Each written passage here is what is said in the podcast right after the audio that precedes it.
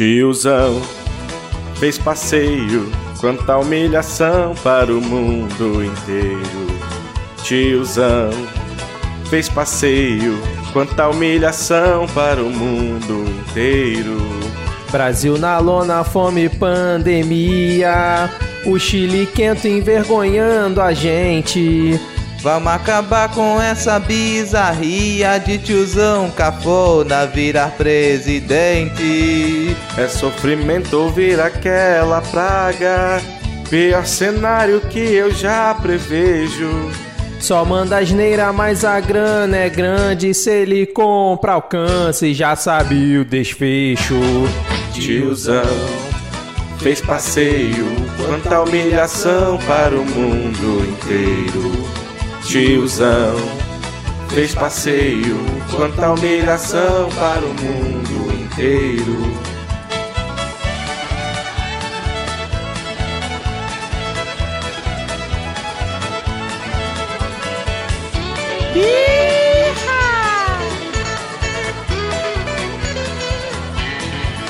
Tiozão fez passeio, quanta humilhação para o mundo inteiro.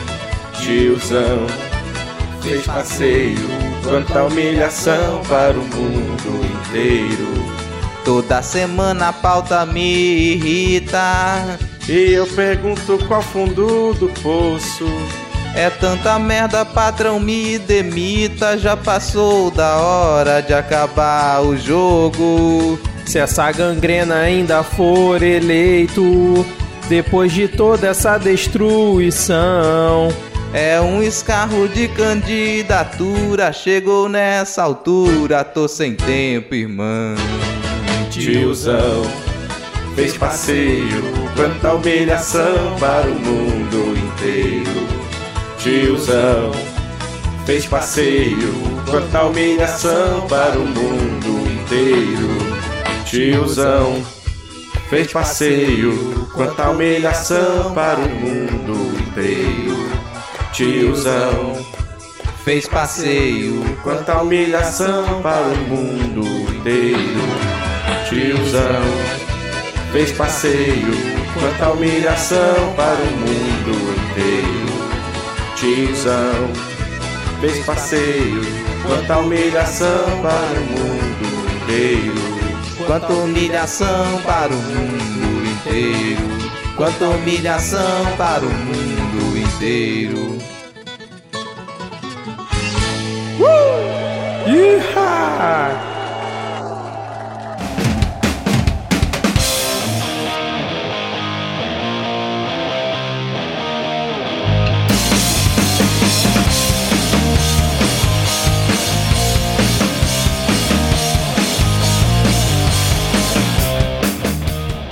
Olá, cidadão e cidadã, tudo bem? Eu sou Vitor Souza, falando diretamente do dia 2 de novembro de 2021. Está começando mais um episódio do Midcast Política, o nosso formato que traz informação, pistolagem e bom humor na medida do possível, debatendo fatos que ocorreram na última semana e que influenciam no cenário da política nacional. E hoje aqui comigo temos ela, diretamente da terra do Sulito, Ad Ferrer. Tudo bem, Ad?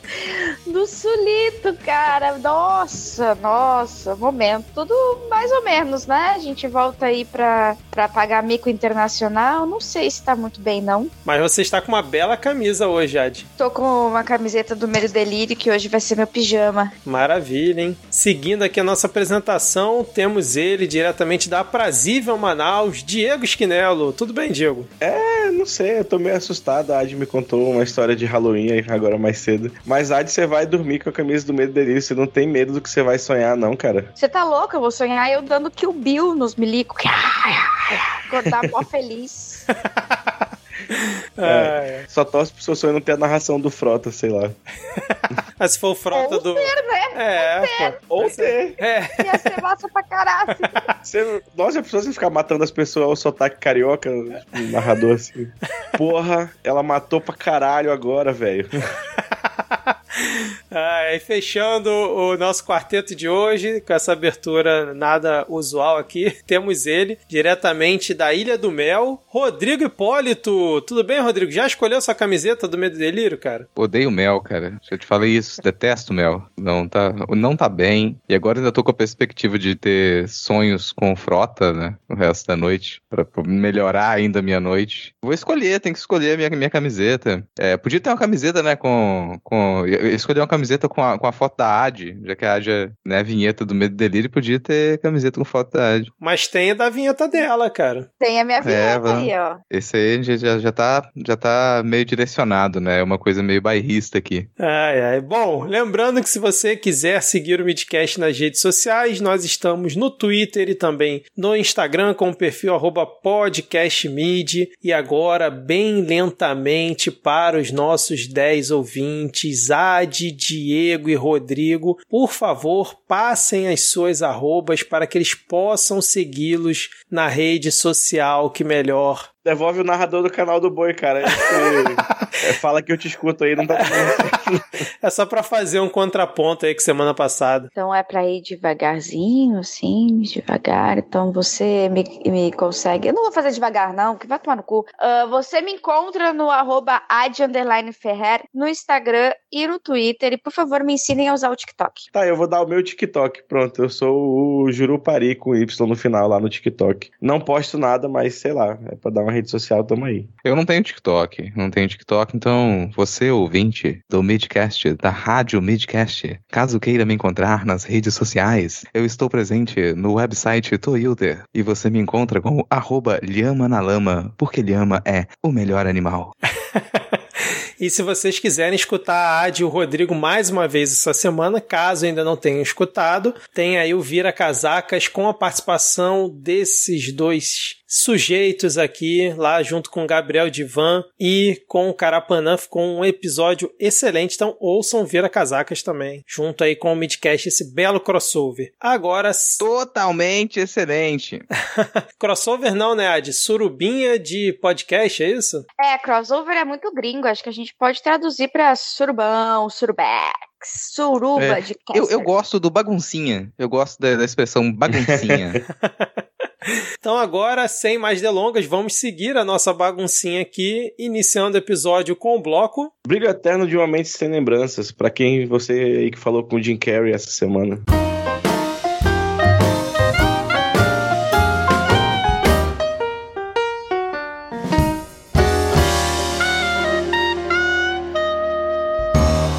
Começamos o nosso primeiro bloco com uma atualização de notícia passada, trazendo aqui mais uma incompetência do governo Jair Messias Bolsonaro. Nós já falamos aqui, acho até que foi pouco, né, devido à importância do tema, não sei o que, que vocês acham, sobre o Auxílio Brasil, o programa aí que vai substituir o Bolsa Família, e como eram enormes as chances deles fazerem merda, né? Pois bem, em teoria aí, o último pagamento do Bolsa Família ocorreu aí no final de outubro, e agora já em novembro seria o pagamento do Auxílio Brasil. Só que esse belo governo não tem garantia de onde vai tirar o dinheiro, né? Já que a PEC dos precatórios, que é o que a gente já falou aqui também anteriormente, que basicamente é o calote institucionalizado do governo, ainda não foi aprovada. E aí o Paulo Guedes tinha dito que o pagamento já seria de 400 reais esse mês, depois mudou para 300 reais. Parece que agora só vai ser um reajuste de 20% que eles já iam dar ao Bolsa Família, mas na verdade é que a gente ainda não tem garantia disso, pois, como eu falei, não tem a fonte de recurso ainda aprovada. E segundo o jornal O Globo publicou essa semana, parece que o presidente da Câmara, Arthur Lira, e o próprio governo estariam fazendo ameaça de não pagamento de emendas para quem se ausentar da sessão de votação da PEC dos precatórios, tamanha eficiência desse governo, né? Agora tendo que fazer ameaça. Além do Ciro Nogueira, também teria dito aí a pessoas próximas que iria fazer pressão em prefeitos que seriam ali de esquerda para poder que eles é, fizessem pressão também em parlamentares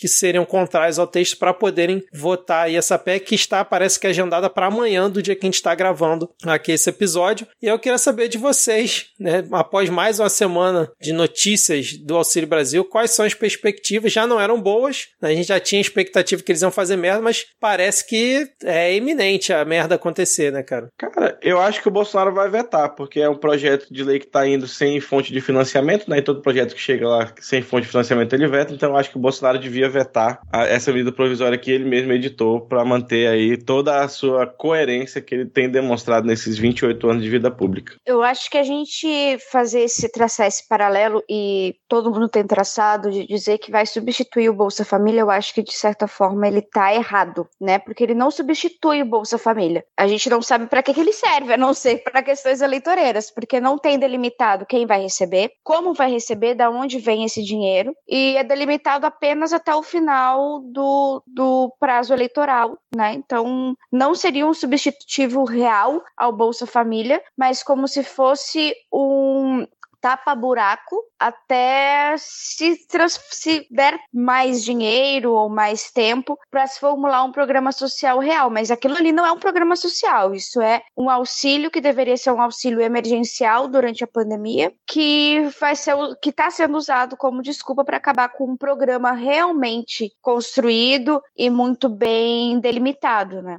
É, vamos lembrar que é exatamente o que a Dilma falou antes do golpe de 2016, que o objetivo do golpe era destruir toda a estrutura de, de assistência social que havia sido construída naqueles 15, 16 anos, e não deu outra. Demorou muito para poderem conseguir destruir o Bolsa Família, porque é um, um programa extremamente bem estruturado e o efeito para formação de, de eleitorado ia ser imediato. Agora, para mim, a gente tem um problema pela frente, porque, bom, acabou o Bolsa Família. Talvez a gente consiga reorganizar isso depois que a tempestade de chorume passar, mas vai ser muito difícil fazer isso, porque a gente vai ter que reenfrentar um Congresso talvez ainda mais conservador e ainda mais ultraliberal depois das próximas eleições, e isso cria um problema do próximo ano. Para a gente que está fazendo análise do cenário, análise da conjuntura, às vezes pode parecer, nossa, tá muito evidente que esse é um programa eleitoral é compra de voto legalizada. Agora, para quem com muita dificuldade financeira, para quem tá passando fome, para quem tá muito tempo desempregado, um ano recebendo o Auxílio Brasil faz uma diferença enorme, vai fazer uma diferença enorme. Então isso sim vai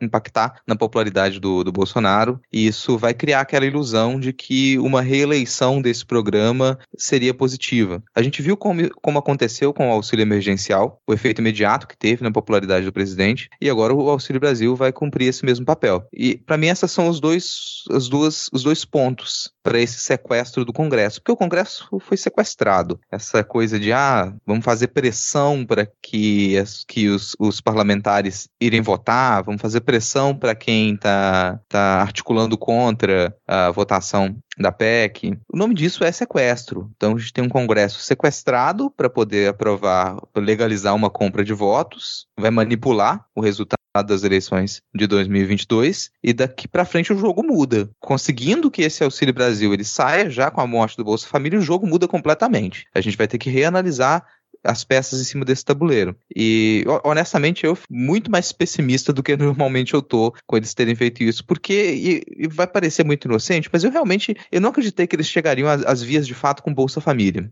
Porque não é possível se organizar um programa para substituí-lo e não seria possível encontrar uma fonte de recursos para poder comprar esses votos durante um ano, como não há, como não conseguiram, não há fonte de renda para isso. Mas vão quebrar ainda mais os cofres públicos para que se possa comprar para a eleição de 2022. É o que, para mim, se torna cada vez mais evidente ali, né? E como que esse Congresso sequestrado vai se comportar diante dessa, desse sequestro, dessa ameaça pública? É, exatamente. E aí o governo, quer dizer, a ideia do governo, né, é começar a pagar agora já dia 17 de novembro, com 220 reais, né, a primeira parcela, o valor médio, sendo que faltam 15 dias para isso. E a PEC ainda nem passou em primeiro turno pelo, pela Câmara dos Deputados, né? E pelo que estão dizendo, no Senado a tendência é que sofra uma oposição mais forte, né? principalmente por conta dessa questão da fonte de recurso. Mas aí o Bolsonaro disse que existe um plano B, caso a PEC dos precatórios não passe, e o Paulo Guedes falou que não tem plano B. Então, assim, os caras estão batendo cabeça em qualquer coisa que seja relacionado ao Auxílio Brasil. O próprio ministro da Cidadania lá, o João Roma, ele deu uma entrevista coletiva outro dia que ele não soube explicar direito como como é que ia funcionar, não aceitou responder quase pergunta nenhuma de, de nenhum jornalista. Então, cara, assim, eu tô muito pessimista. Geralmente eu não sou o mais pessimista aqui da bancada, mas eu tô muito pessimista com esse Auxílio Brasil, porque eu acredito que eles vão deixar pessoas sem receber auxílio nenhum no mês de novembro já, cara. Pela incompetência do governo federal. Isso vai ser assim um absurdo sem tamanho que era coisa de pra galera ir pra rua protestar por isso, cara. Porque os caras destruíram o Bolsa Família, sendo que era só dar um reajuste, como já estava previsto, né? Mas não, estão fazendo toda essa engenharia para poder dar a marca de um programa social pro Bolsonaro e vão acabar fazendo merda. Para você ver o nível da coisa. O, o Arthur Lira ele tinha falado que agora os parlamentares iam ter que participar presencialmente da, das sessões, né? Poderiam até votar remoto, mas o cara tem que votar remoto ali do gabinete dele, não pode mais ficar de casa. Aí beleza, instituiu isso. Semana passada não teve quórum para votar a PEC, certo? Aí o que, que aconteceu é, na semana passada ainda? Os ministros do governo Bolsonaro pressionaram o Arthur Lira para mudar a regra de volta. Fala, não, cara, deixa votar remoto para ver se a gente tem quórum. Aí até o Arthur Lira, pelo que tá na reportagem do Globo, disse: não, aí também é favorecer demais o governo. Isso aí eu não posso fazer. Então, olha a bateção de cabeça dos caras num negócio tão sensível como é o Bolsa Família, no caso Auxílio Brasil, onde as pessoas já estão no cenário de que estão passando fome, cara. É muito surreal. E assim, é, é uma atualização de notícia passada, não é uma notícia engraçada. Infelizmente, a gente começa. A gente geralmente começa com notícias mais leves, mas não dá, cara. Não dá porque o risco é enorme, cara, como a gente já falou outras vezes. Enfim, vocês querem comentar mais alguma coisa? Vamos ver o que, que vai, vão aprontar aí ao longo dessa semana, né?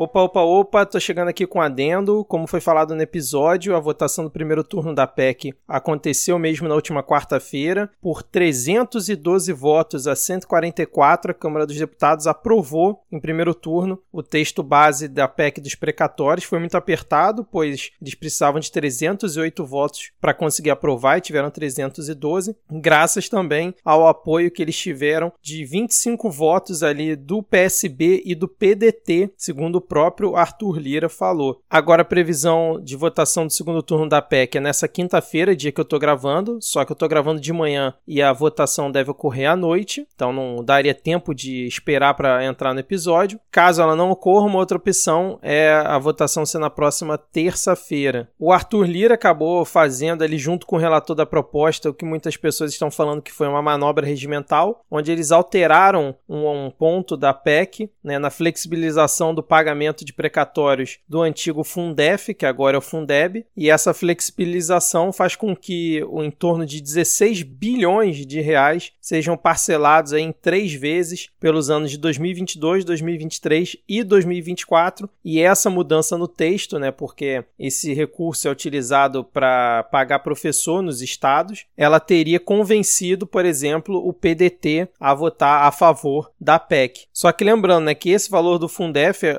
está sendo agora priorizado na PEC com esse ajuste, mas ela tem uma fila a ser respeitada e há um limite sendo instituído pela mesma PEC, ou seja, os deputados que votaram a favor, né, por conta dessa flexibilização, acabam também votando a favor do limite que é imposto dentro da própria PEC. E aí com isso, né, caso a proposta realmente avance, o governo vai conseguir aí um espaço de 91 bilhões de reais com a PEC dos precatórios, só que para bancar o Auxílio Brasil seriam cerca de 50 bilhões. Os outros 44 bilhões seriam aí para ajuste de benefício do salário mínimo, elevação de outras despesas obrigatórias, despesas de vacinação, segundo o governo está informando, e vinculação do teto aos demais poderes e subtetos. Com isso, na avaliação de técnicos do Congresso e de deputados da oposição, esse espaço aí aberto na PEC poderia também incorporar recursos para parlamentares no próximo ano, como pagamento de emendas do relator e o valor pode chegar a mais de 20 bilhões de reais. Então, a conta é essa. Abre-se um espaço de 90 bilhões, 50 seria ali para o Auxílio Brasil e o restante dividido aí e bastante trator sendo colocado provavelmente na conta do Arthur Lira para o próximo ano. E a partir de agora vamos acompanhar como é que vai ser essa tramitação no Senado. Eu estou gravando aqui antes da votação do segundo turno, mas provavelmente ela deve ter passado também. Então é isso, vamos aí continuar com o episódio.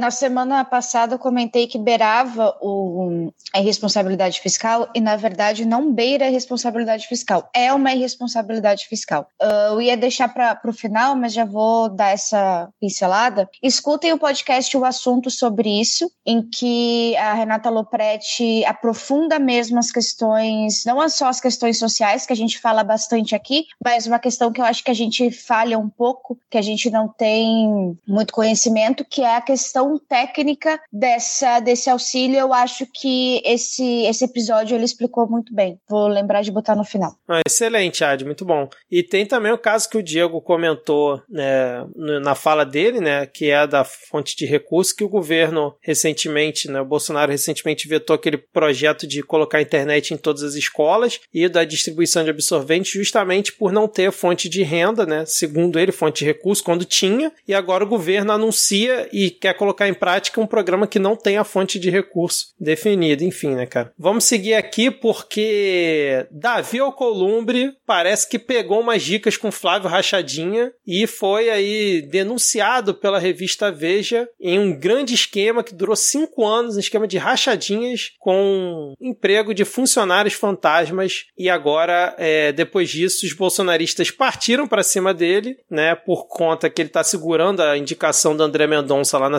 CCJ e parece que agora Davi Alcolumbre está em maus lençóis por conta desse esquema que teria é, rendido acho que pouco mais de 2 milhões, né? Mas, Vitor, rachador tem que ir pra cadeia? Se descobrirem qual Columbre tem uma filial, né, da Copenhagen no Distrito Federal, aí, cara, dá pra o roteirista do Brasil 2021 ia estar tá exagerando demais, né, cara? Porque, porra. E o pior é que eu não duvido.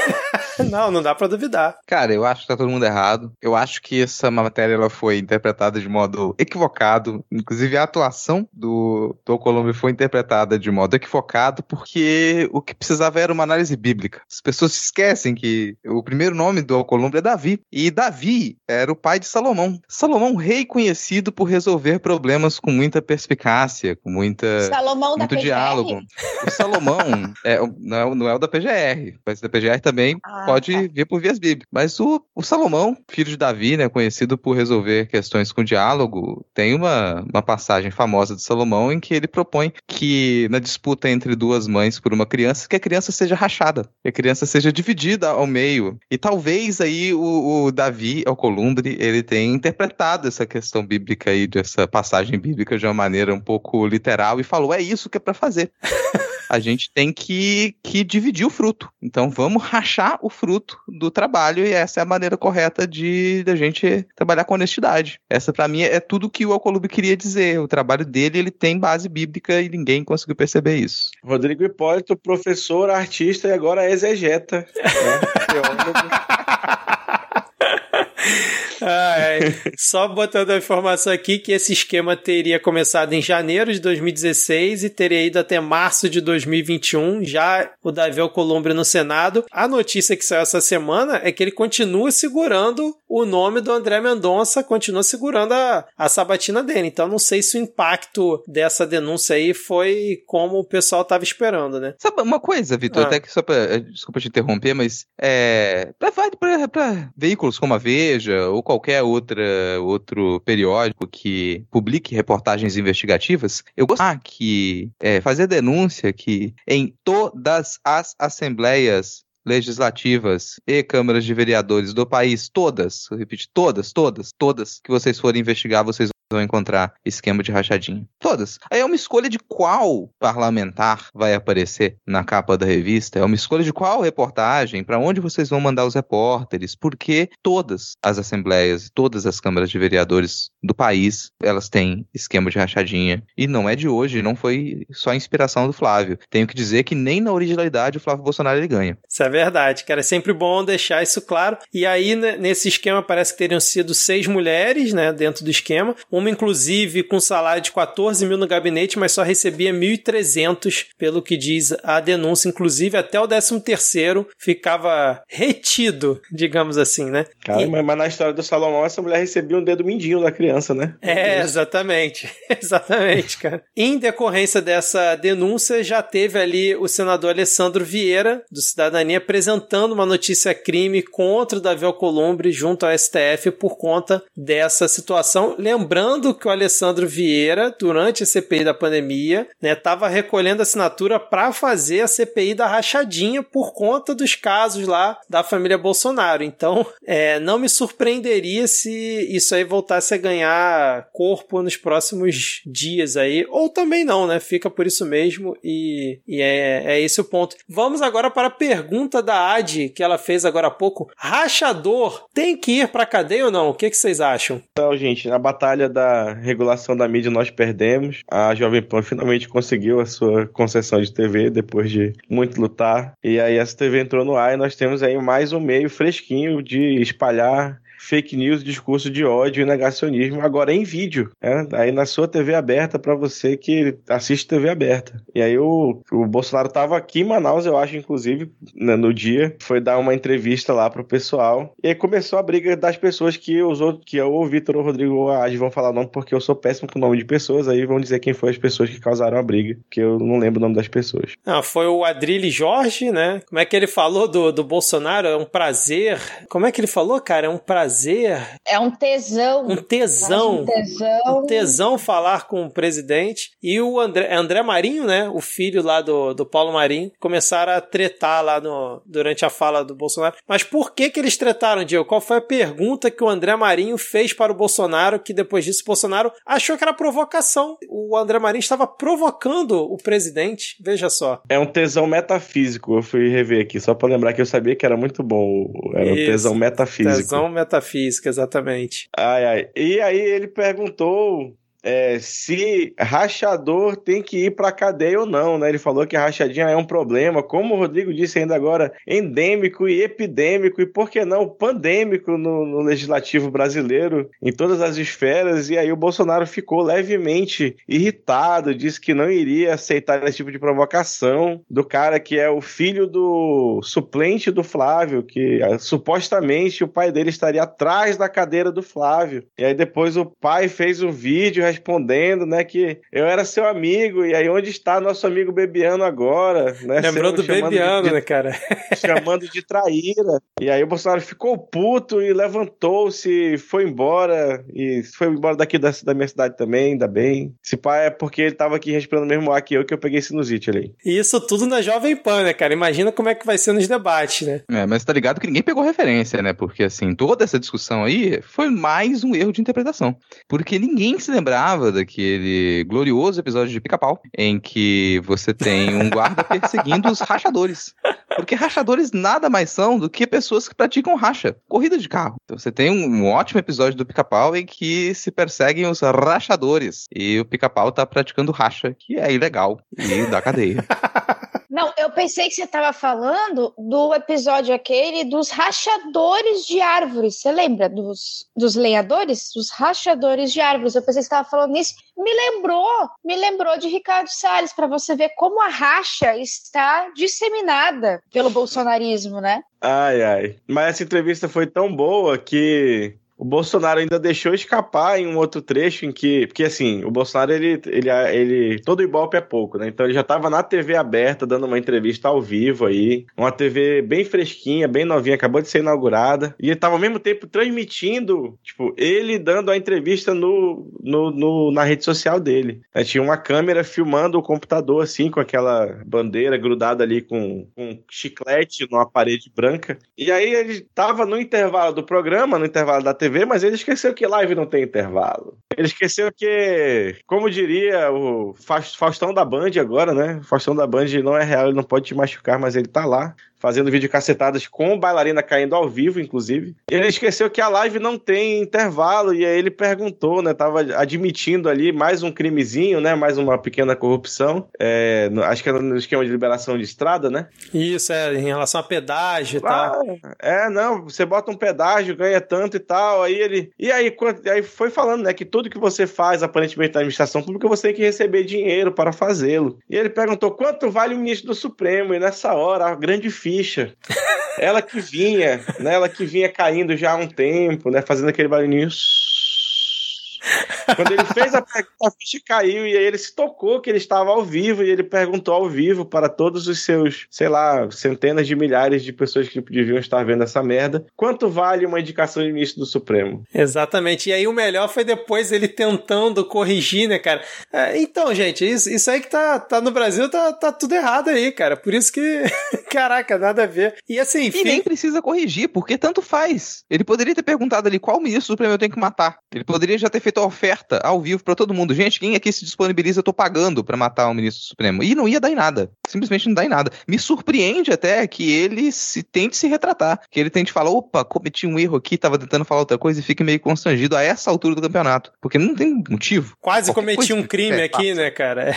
Mas fica a pergunta aí pro, pro Bolsonaro quanto vale um ministro do STF, né? Porque até agora ele, ele mesmo não respondeu. Ele fez a pergunta, aquela pergunta retórica, né? Como se ele fosse dar a resposta, mas a gente tá esperando até agora. E aí eu quero dar um recado aqui para nossos ouvintes evangélicos, né, que hoje estão muito contemplados aí pela brilhante exegese do Rodrigo, que paguem seu dízimo, né, porque vocês, pelo visto, não estão pagando direito, já que ainda não deu para comprar a vaga do André Mendonça lá no Supremo, né, que o Bolsonaro tá perguntando quanto que, quanto, já que é uma transação comercial e o André Mendonça não foi aprovado ainda, é porque não terminaram de pagar. Então vão pagar o dízimo de vocês. Então vocês não vão ter ministrinho terrivelmente evangélico no Supremo, não, viu? É, a gente não. Pode não, falar, Rodrigo. Eu ia perguntar pro Diego agora, Diego, você que é mais entendido na situação, o dízimo ele é regido pelo livre mercado?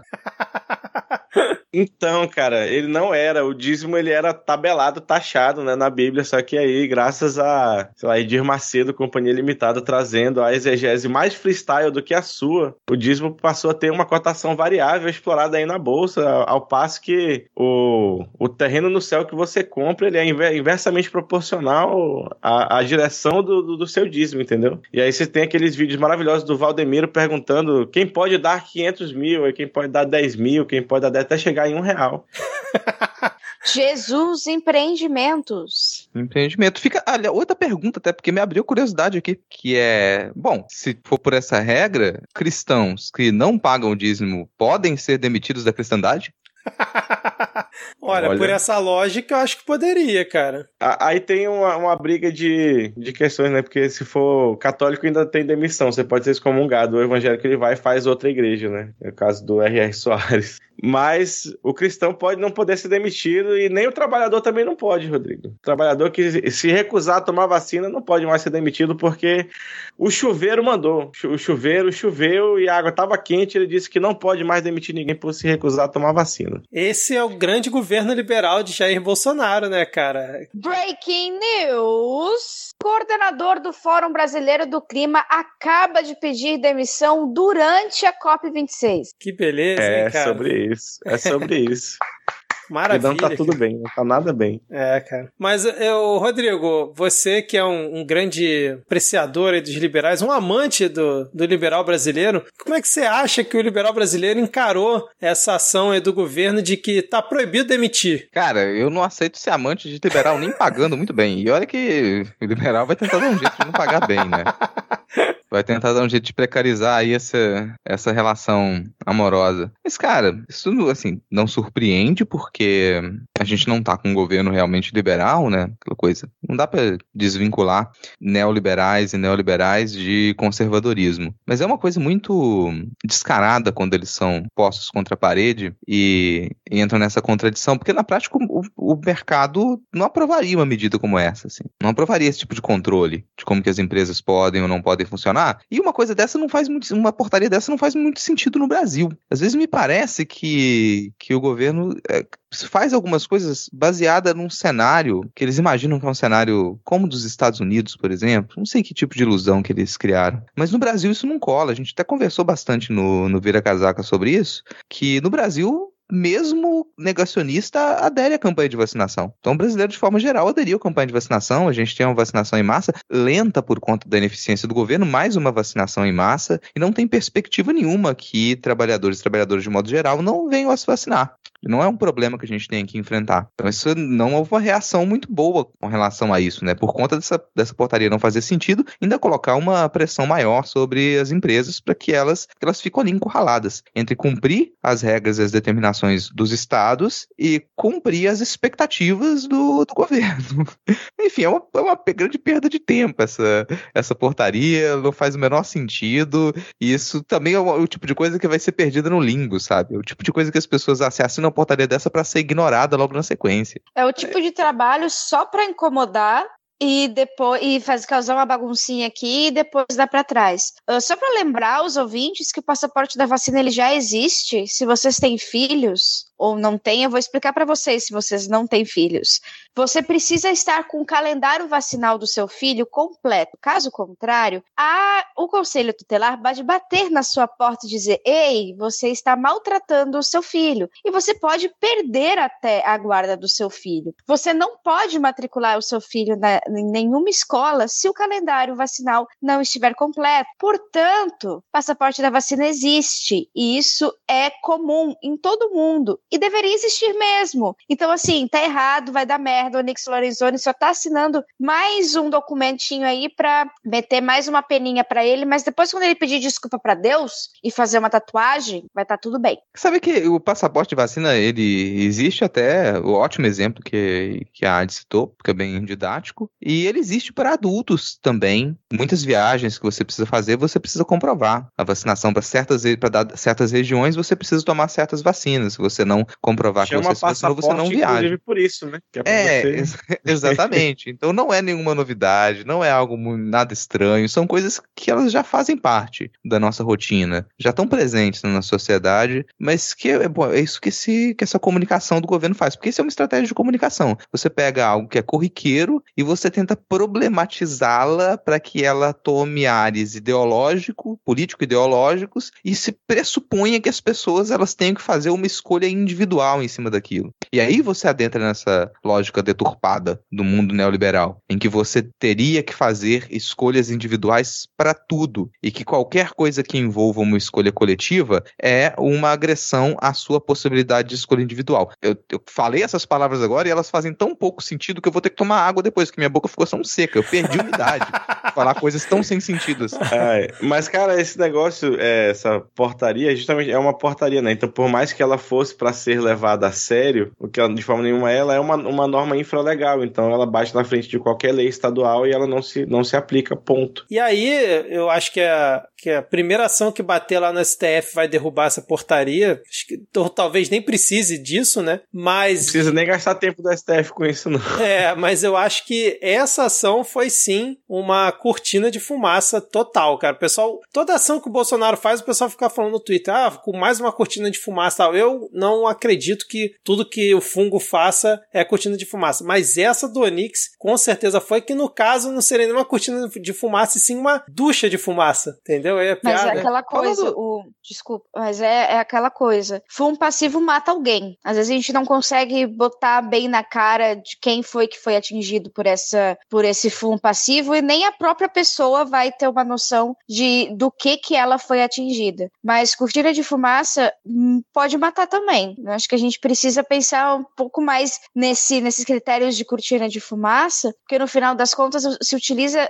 de cortina de fumaça e se atinge as pessoas mais vulneráveis. Quando o Onix Lorenzoni vai lá e fala que não é necessário, a vacinação não pode ser obrigatória a esse ponto, ele dá uma, um caldo maior, ele engrossa o caldo da, do discurso anti-vacina. E isso alguém vai comprar de alguma forma, alguém vai não vai tomar vacina, alguém vai indicar para uma outra pessoa não tomar vacina por causa desse vídeo, por causa do engrossamento dessa narrativa. Concorda, nesse caso tem razão mesmo. Se tem fumaça, tem alguma coisa queimando. Lembrar disso. Tem fumaça, tem alguma coisa queimando. E aí fica, falando em fumaça, fica a pergunta: queimar dinheiro público dá onda? Acho que esse próximo tópico aí a Adi tem que introduzir aí para os ouvintes, porque ela, inclusive, tem uma trilha sonora para indicar para que os ouvintes possam ler essa bela carta de Bob Jeff. Vitor, a gente, a gente conseguiu esses momentos e descobriu essa, essa playlist graças ao pessoal do Vira Casacas. Aqui vai o meu grande abraço ao pessoal lá, que conseguiu destravar uma chavinha na minha cabeça e agora eu não consigo mais ouvir qualquer música My Way sem pensar no Bob Jeff cantando essa linda música e com essa linda carta. Posso, posso, será que eu poderia, de certa forma, uh, ler pedaço? Ad, esse pedaço ele, Ad, você está no Adcast, você pode qualquer coisa aqui, Ad. Esse pedaço, ele está em mim. Ele, eu vou levar este pedaço dessa carta pro resto da minha vida.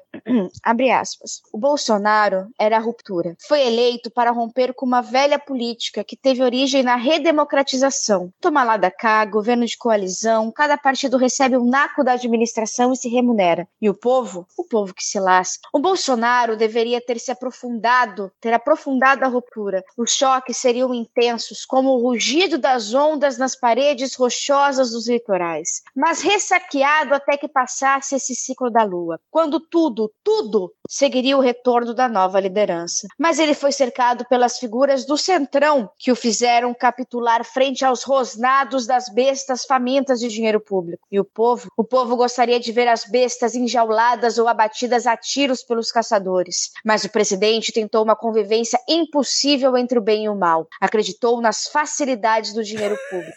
Esse vício é pior que o vício em êxtase. Quem faz sexo com êxtase tem o maior orgasmo ou ejaculação que o corpo humano de Deus pode proporcionar. Gozou com êxtase para sempre dependente dele.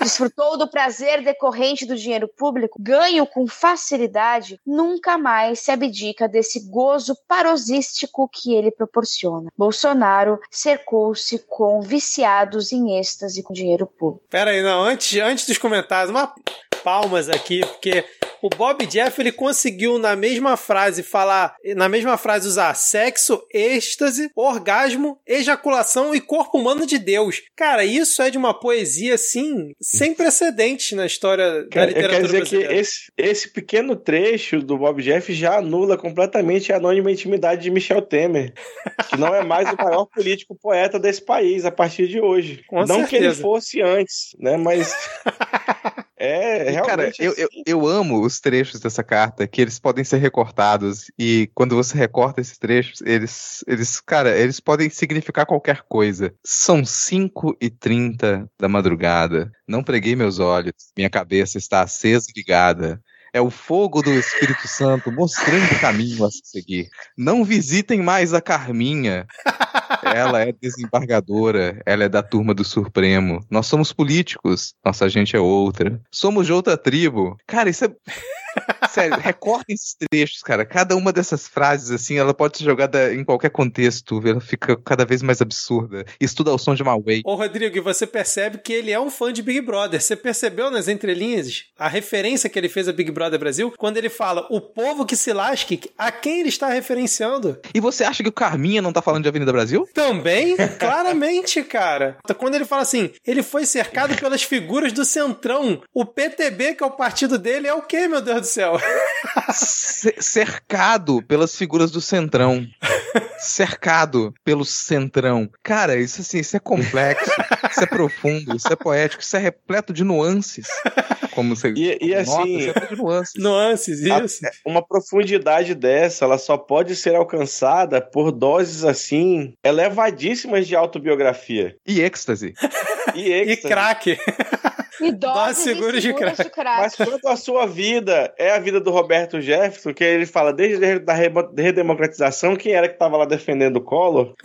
Quando o Roberto Jefferson ele é autobiográfico, ele está falando de êxtase, de crack, porque a vida dele tem sido uma droga para a nação brasileira. Não, e ele bota assim, ó, mas ele foi cercado pelas figuras do Centrão que o fizeram capitular frente aos rosnados das bestas famintas de dinheiro público. Disse o cara que foi condenado na época do mensalão justamente por receber dinheiro público e ficou sei lá quanto tempo preso. Cara, é sensacional essa essa carta aí do Bob Jeff, cara. Cara, outro outra parte eu quero destacar, porque essa parte eu não acho nem um pouco engraçada, de verdade. É a parte que ele fala assim: não é fácil afastar um filho, sei a dor de afastar a Cristiane, mas o projeto político está acima das concessões sentimentais. Ou seja, Roberto Jefferson está praticamente dizendo assim: se o teu filho está atrapalhando o seu projeto político, manda ele para adoção, joga ele numa caçamba de lixo, faz e acontece. Não literal, mas isso aqui é horrível para uma pessoa que defende a família tradicional brasileira. E, sinceramente, isso, isso não é nem um pouco engraçado, porque você está dizendo que você afastou a sua filha por um projeto político seu, que sendo que você. Que não é um projeto político, é um projeto financeiro. Que é, exatamente, que não é um projeto político, não é um projeto financeiro, porque você não tem nenhum cargo público. Na verdade, você está ganhando é dinheiro e notoriedade acima de um governo nazifascista, tá ligado? E você sacrificou sua própria, sua própria filha e está dizendo com orgulho. Isso, para mim, é, é, é, é, um traço de personalidade que é muito importante ser levado em conta. Uma pessoa que é capaz de fazer isso com um filho, ela não sei o que ela seria capaz de fazer com qualquer outra pessoa. Não, e lembrando. A... Não, rapidinho, lembrando que a, quando a gente comentou uma notícia sobre ele estar, expuls, ele estar expulsando a Cristiane, né, para poder receber o Bolsonaro, a gente ficou meio na dúvida. Não, o cara tá expulsando a própria filha, tá estranho. Não, era realmente isso, cara. E não, alô, mas, Cristiane, a... alô, Já pensou na possibilidade de interditar o seu pai? Porque isso assim, ele tá correndo, ele tá se pondo em risco, ele tá afetando a sua própria segurança, a sua própria saúde e a dos outros. Então essas são justificativas, porque ele, ele tá dizendo aqui nessa carta que ele tá abrindo mão da família, que ele não consegue mais dormir, que ele tá virando uma pessoa, ele tá fanático com um projeto de poder. Ele não consegue mais dormir, as suas pestanas estão queimadas. Ele não consegue terminar a carta, gente, porque ele, ele vai se despedindo, ele não consegue. Deus abençoe nossa gente gente, parágrafo. Deus proteja o nosso Brasil, parágrafo. Deus é nossa força e vitória, parágrafo. Abração parágrafo. Roberto Jefferson, Abração. parágrafo.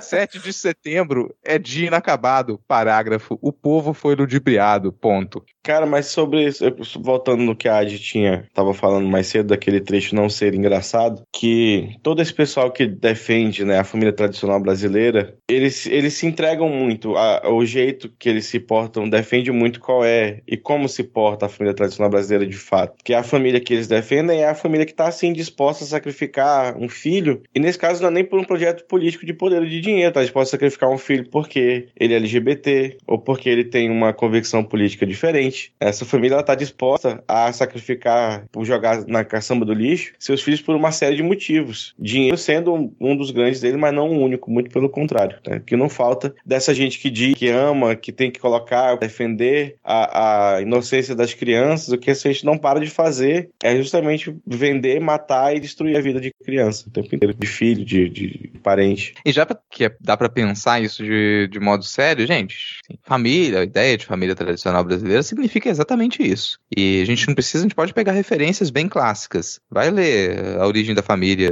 e da, da propriedade privada. Você vai. Família, essa família tradicional, ela tem significado como um projeto de poder. Então ela só existe como um projeto de poder e de acúmulo. Qualquer coisa que fuja a esse projeto de poder e de acúmulo escapa ao escopo dessa ideia de família. Todas as vezes que você vê alguém defendendo a ideia de família tradicional brasileira, está defendendo uma proposta de acúmulo, uma proposta de continuidade de poder. E qualquer coisa que escape dessa ideia, que corrompa esse projeto, é excluído da família, como esses exemplos que o Diego comentou agora. Pensa no. Qualquer pessoa conhece algum, conhece alguma família tradicional que expulsou um indivíduo da família, que renegou um indivíduo da família, porque ele não estava no escopo daquele projeto de poder daquela continuidade, daquele acúmulo que é o que a família representa. Bom, agora continuando falando em família, eu vou seguir aqui alguns tópicos rápidos e aí eu vou falar a notícia, vocês se quiserem comentem ou não, porque o exército confirmou o ingresso da filha de Jair Bolsonaro em colégio militar de Brasília sem processo seletivo, e isso é a grande meritocracia da tradicional família brasileira. Algum comentário? Era a última que faltava, né, para ter todos os 100% dos filhos envolvidos com alguma coisa. Não é bem uma questão de, de corrupção, porque ela também não tem idade para praticar corrupção, mas é aí uma prova imoral da, do caráter da família dela, porque ela é uma criança, a gente ainda não pode dizer,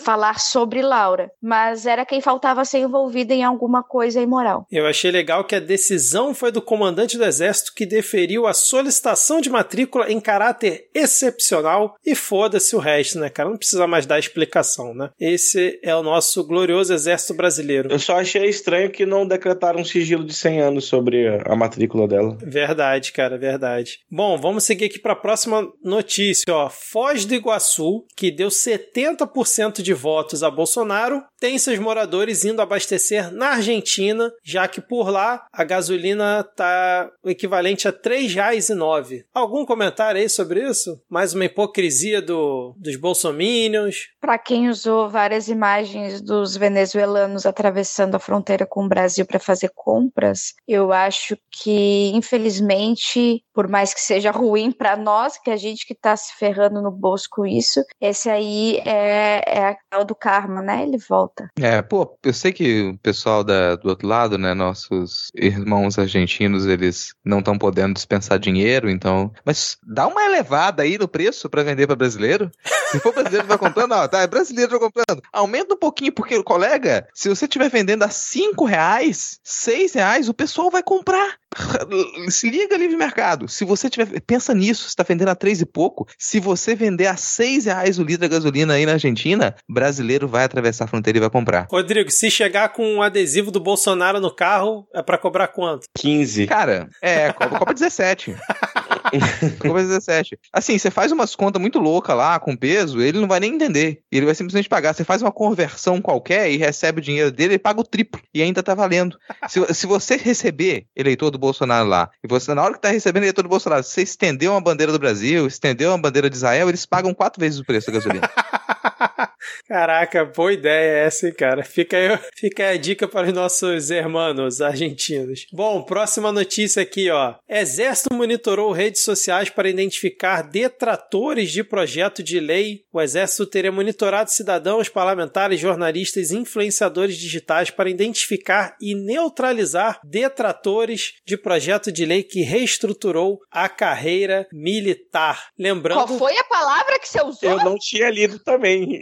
Neutralizar. Neutralizar? nas redes, gente, só nas redes sociais, entendeu? Hum. Lembrando que recentemente a gente teve aquela aquele monitoramento, vamos dizer assim, né, organizado pelo Ministério da Justiça, quando ainda acho que era o André Mendonça, né, o ministro, né, que tinham também vários influenciadores e tal, e pelo visto o Exército também fez o, o monitoramento dele para que pessoas que eram contra, né, o projeto de reestruturação militar, incluindo os praças, fossem tivessem a, a, suas vozes ali abafadas para que ninguém ficasse criticando o, esse belo projeto de lei que deu mais benesses para os comandantes do exército e das forças armadas, no caso. Pô, eles usaram a palavra neutralizar. Eu achava que essa coisa de neutro era proibido dentro dessa, dessa instituição, desse governo. Acho que eles não gostavam muito dessa coisa de neutro. Agora estão querendo transformar tudo em neutro. Veja só, é, é essa aí que é a verdadeira ideologia de gênero. É, exatamente, cara. E agora, fechando esse nosso bloco, uma notícia que a gente vem comentando, acho que desde 2019, de repente ela surge, aí some, fica um tempo ali parada, que foi a, o julgamento da chapa Bolsonaro-Mourão no TSE, que, como a gente já esperava, foi rejeitada, né? Mas o TSE fez um entendimento em que em 2022 vai punir candidatos que espalharem fake news, porque aquele deputado estadual, Francis Kine, foi é, teve um mandato cassado, a gente até comentou aqui, mas a chapa Bolsonaro-Mourão, que ainda era, sei lá por que, uma esperança para algumas pessoas de que realmente o TSE fosse tomar alguma atitude, né, foi rejeitada. E aí eu tava lendo, cara, aí eu jogo para vocês que, ó, olha, olha, essa, olha essa ideia aqui, hein? não sei se vocês vão concordar, mas estava aqui na Veja, ó. Embora tenha rejeitado na semana passada por unanimidade a cassação da chapa de Jair Bolsonaro, o TSE estaria preparando um cerco ao presidente no pleito do ano que vem. Existe na corte um inquérito administrativo sobre os ataques de Bolsonaro às urnas eletrônicas. A ideia é turbiná-lo com provas de que o presidente está fazendo campanha antecipada, o que é ilegal, e com esse material, partidos, procuradores e o próprio TSE poderiam pedir que seja negado negado o registro à sua candidatura no ano que vem à revelia do procurador-geral Augusto Aras. Vocês acreditam nisso? Não, mas. uh, eu estava lá, eu estava lá no dia em que o TSE fez um fórum sobre fake, o primeiro fórum de fake news, em que o Luiz Fux disse que a partir dessa, a partir de 2018, início de 2018, vejam só, eles iriam fechar o cerco contra as fake news. Fizeram o quê? Porra nenhuma. Mas o entendimento do TSE, eu acho que é, que é preciso desmembrar ele um pouco porque ele não, não caça chapa por alguns motivos. Um, pra, terminou o prazo de um ano, né? O que torna muito mais difícil uma cassação de chapa depois de um ano depois da que ela assume, que essa chapa assume a presidência. Uh, e a falta de provas, não de que houve disparos em massa, mas de que Jair Bolsonaro e Hamilton Mourão sabiam desse disparo de massa. Então, o que faltou provar ali é a ligação direta entre as pessoas, Jair e a pessoa Mourão, com esses disparos em massa. Eles, os disparos em massa aconteceram, o, todos do TSE com, falaram isso, disseram que ficou comprovada, mas não conseguiram fazer a, essa relação. O que, que eles pretendem para, para o ano que vem? Não importando se há provas de, de que o, o, o candidato sabe desses disparos em massa, havendo disparos em massa em, em, em razão, em, fav em favorecimento de um, de um candidato, ele deve ser punido, independente se a prova se ele sabia ou não, que alguém injetou dinheiro para que ele, né, para que ele tenha priori tá tenha cheirinho de merda nessa proposta. Era isso tô que sentindo, eu ia comentar, cara. Tô sentindo, tô sentindo, mas essa é a proposta, é a proposta deles. O que o que pode dar ruim é justamente isso que, a gente, que tá, acho que tá todo mundo pensando, que eu, eu posso pegar aqui e começar a botar disparos em massa a favor do Lula e dizer que foi ele que, que fez. Eu consigo compreender isso perfeitamente. Eu quero saber como eles vão fazer, como que eles vão aprofundar e impedir que esse tipo de coisa aconteça. espero que eles tenham pensado sobre isso. Não, o que eu achei curioso... Esse projeto aí, então, só um comentário rápido, esse projeto de lei aí do TSE que é conhecido como Na Volta a Gente Pune. É, isso aí. Não, eu achei curioso que o pessoal tava falando, não, o TSE estabeleceu regras claras. Que regra clara? Tá falando que se ficar comprovado que dispara em massa de desinformação em prejuízo de adversários políticos ou em benefício próprio, o candidato terá o mandato cassado. E, tipo, não considera que é para analisar caso a caso. Ficou uma coisa completamente genérica, que pode justamente dar margem. Agora a gente pode estar tá até achando legal. Pô, legal, né? Já que na última foi o Bolsonaro. Mas e se inverterem a ordem do jogo na próxima eleição? E falarem realmente que foi, no caso, Lula ou qual outro candidato que tiver contra o Bolsonaro? Então, cara, eu acho muito perigoso esse entendimento do TSE. Eu confesso que eu achei uma maluquice ficar totalmente genérico assim. E é uma coisa meio sem solução, cara. Porque honestamente a única solução para isso é, ao invés de punir as chapas, os candidatos, punir as empresas. Porque isso tem que ser responsabilidade de empresa. Se a ferramenta da sua empresa está sendo utilizada para cometer crime e você sabe, porque você acabou de estar. Tá todo mundo informado, ó. Não, não tá informado, não, tô me informando agora. Facebook, a sua ferramenta está sendo utilizada para cometer crimes e você não vai fazer nada. É, a culpa é da empresa. E a empresa está completamente blindada. Nada acontece com a empresa. Bom, essa é a discussão que ela explodiu as críticas ao Facebook nos Estados Unidos, que se percebeu depois de muitos problemas nas últimas eleições dos Estados Unidos e uma nítida manipulação, no caso da, da eleição do Trump, que você tinha um envolvimento direto dessas empresas. E aí, o que, que elas vão fazer? Elas foram questionadas sobre isso, principalmente o Facebook, porque é a empresa que tem que ser questionada, mas aqui no Brasil a gente está indo no sentido oposto. Ao invés da gente se preocupar em fiscalizar a arma do crime, que não que a arma do crime ela não possa ser utilizada, a gente simplesmente deixa a arma na mão das pessoas. Opa, depois que você matar, aí eu vou me preocupar em punir quem matou. A gente poderia precaver e não deixar que a arma chegasse na mão de quem tá afim de matar. Mas a gente tá, vai no sentido contrário. Então eu concordo com todo mundo. Para mim, essa perspectiva é de que essa lei ela vai ser extremamente mal utilizada caso esse, isso realmente passe, mas não acredito que isso vai chegar a termo. E agora, o STF fica naquela. Ah, estamos preparando uma grande arapuca. Olha como somos espertos aqui. A gente vai preparar essa arapuca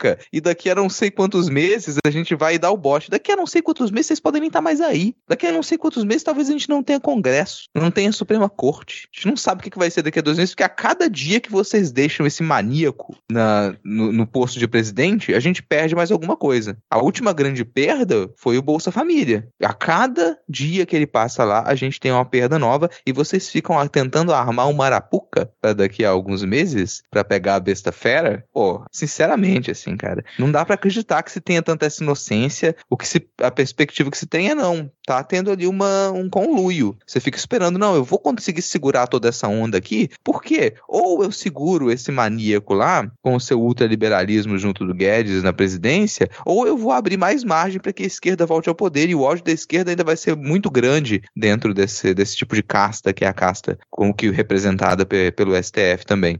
Então fica essa, essa consideração. É, gente, a única solução que eu acredito que a gente teria para esse ponto é explodir o WhatsApp. Porra. Rodrigo Hipólito em Minority Report, né? A nova lei aí, querendo prever, prever os crimes antes que eles aconteçam. Mas, cara, eu acho que também tem, me deu, sei lá, bater uma ideia louca aqui, que talvez também pudesse ser interessante de repente, assim, só ventilando assim, punir a pessoa que paga pelo disparo em massa também, que tal, não? Afinal de contas, se é crime a pessoa cometer um crime, costuma, né, ter essa correlação aí, cara. Não, inclusive nesse julgamento eles falaram, né, que teve disparo em massa, mas não ficou comprovado, né, como a Ad falou, né, que teria o Bolsonaro pago e nem que teria favorecido a ele, mas ninguém falou em punição às empresas, que é justamente isso que está falando, né? Quem, quem pagou para disparar as mensagens. Então, cara, foi um, assim, estranho esse julgamento. É o Xandão que agora tá lá, vai estar tá lá né, em 2022. Mas é bom a gente ficar de olho nesse tópico aí, porque isso pode ser mal utilizado mais pra frente, cara. Vamos. Espero que, que não, isso não venha a ser utilizado, mas é bom a gente ficar atento. Enfim, falando em eleições, cassação, chapa e tudo mais, Rodrigo, para onde que a gente vai agora? Agora a gente vai para o bloco O Gracioso Voo do Marreco. Ué.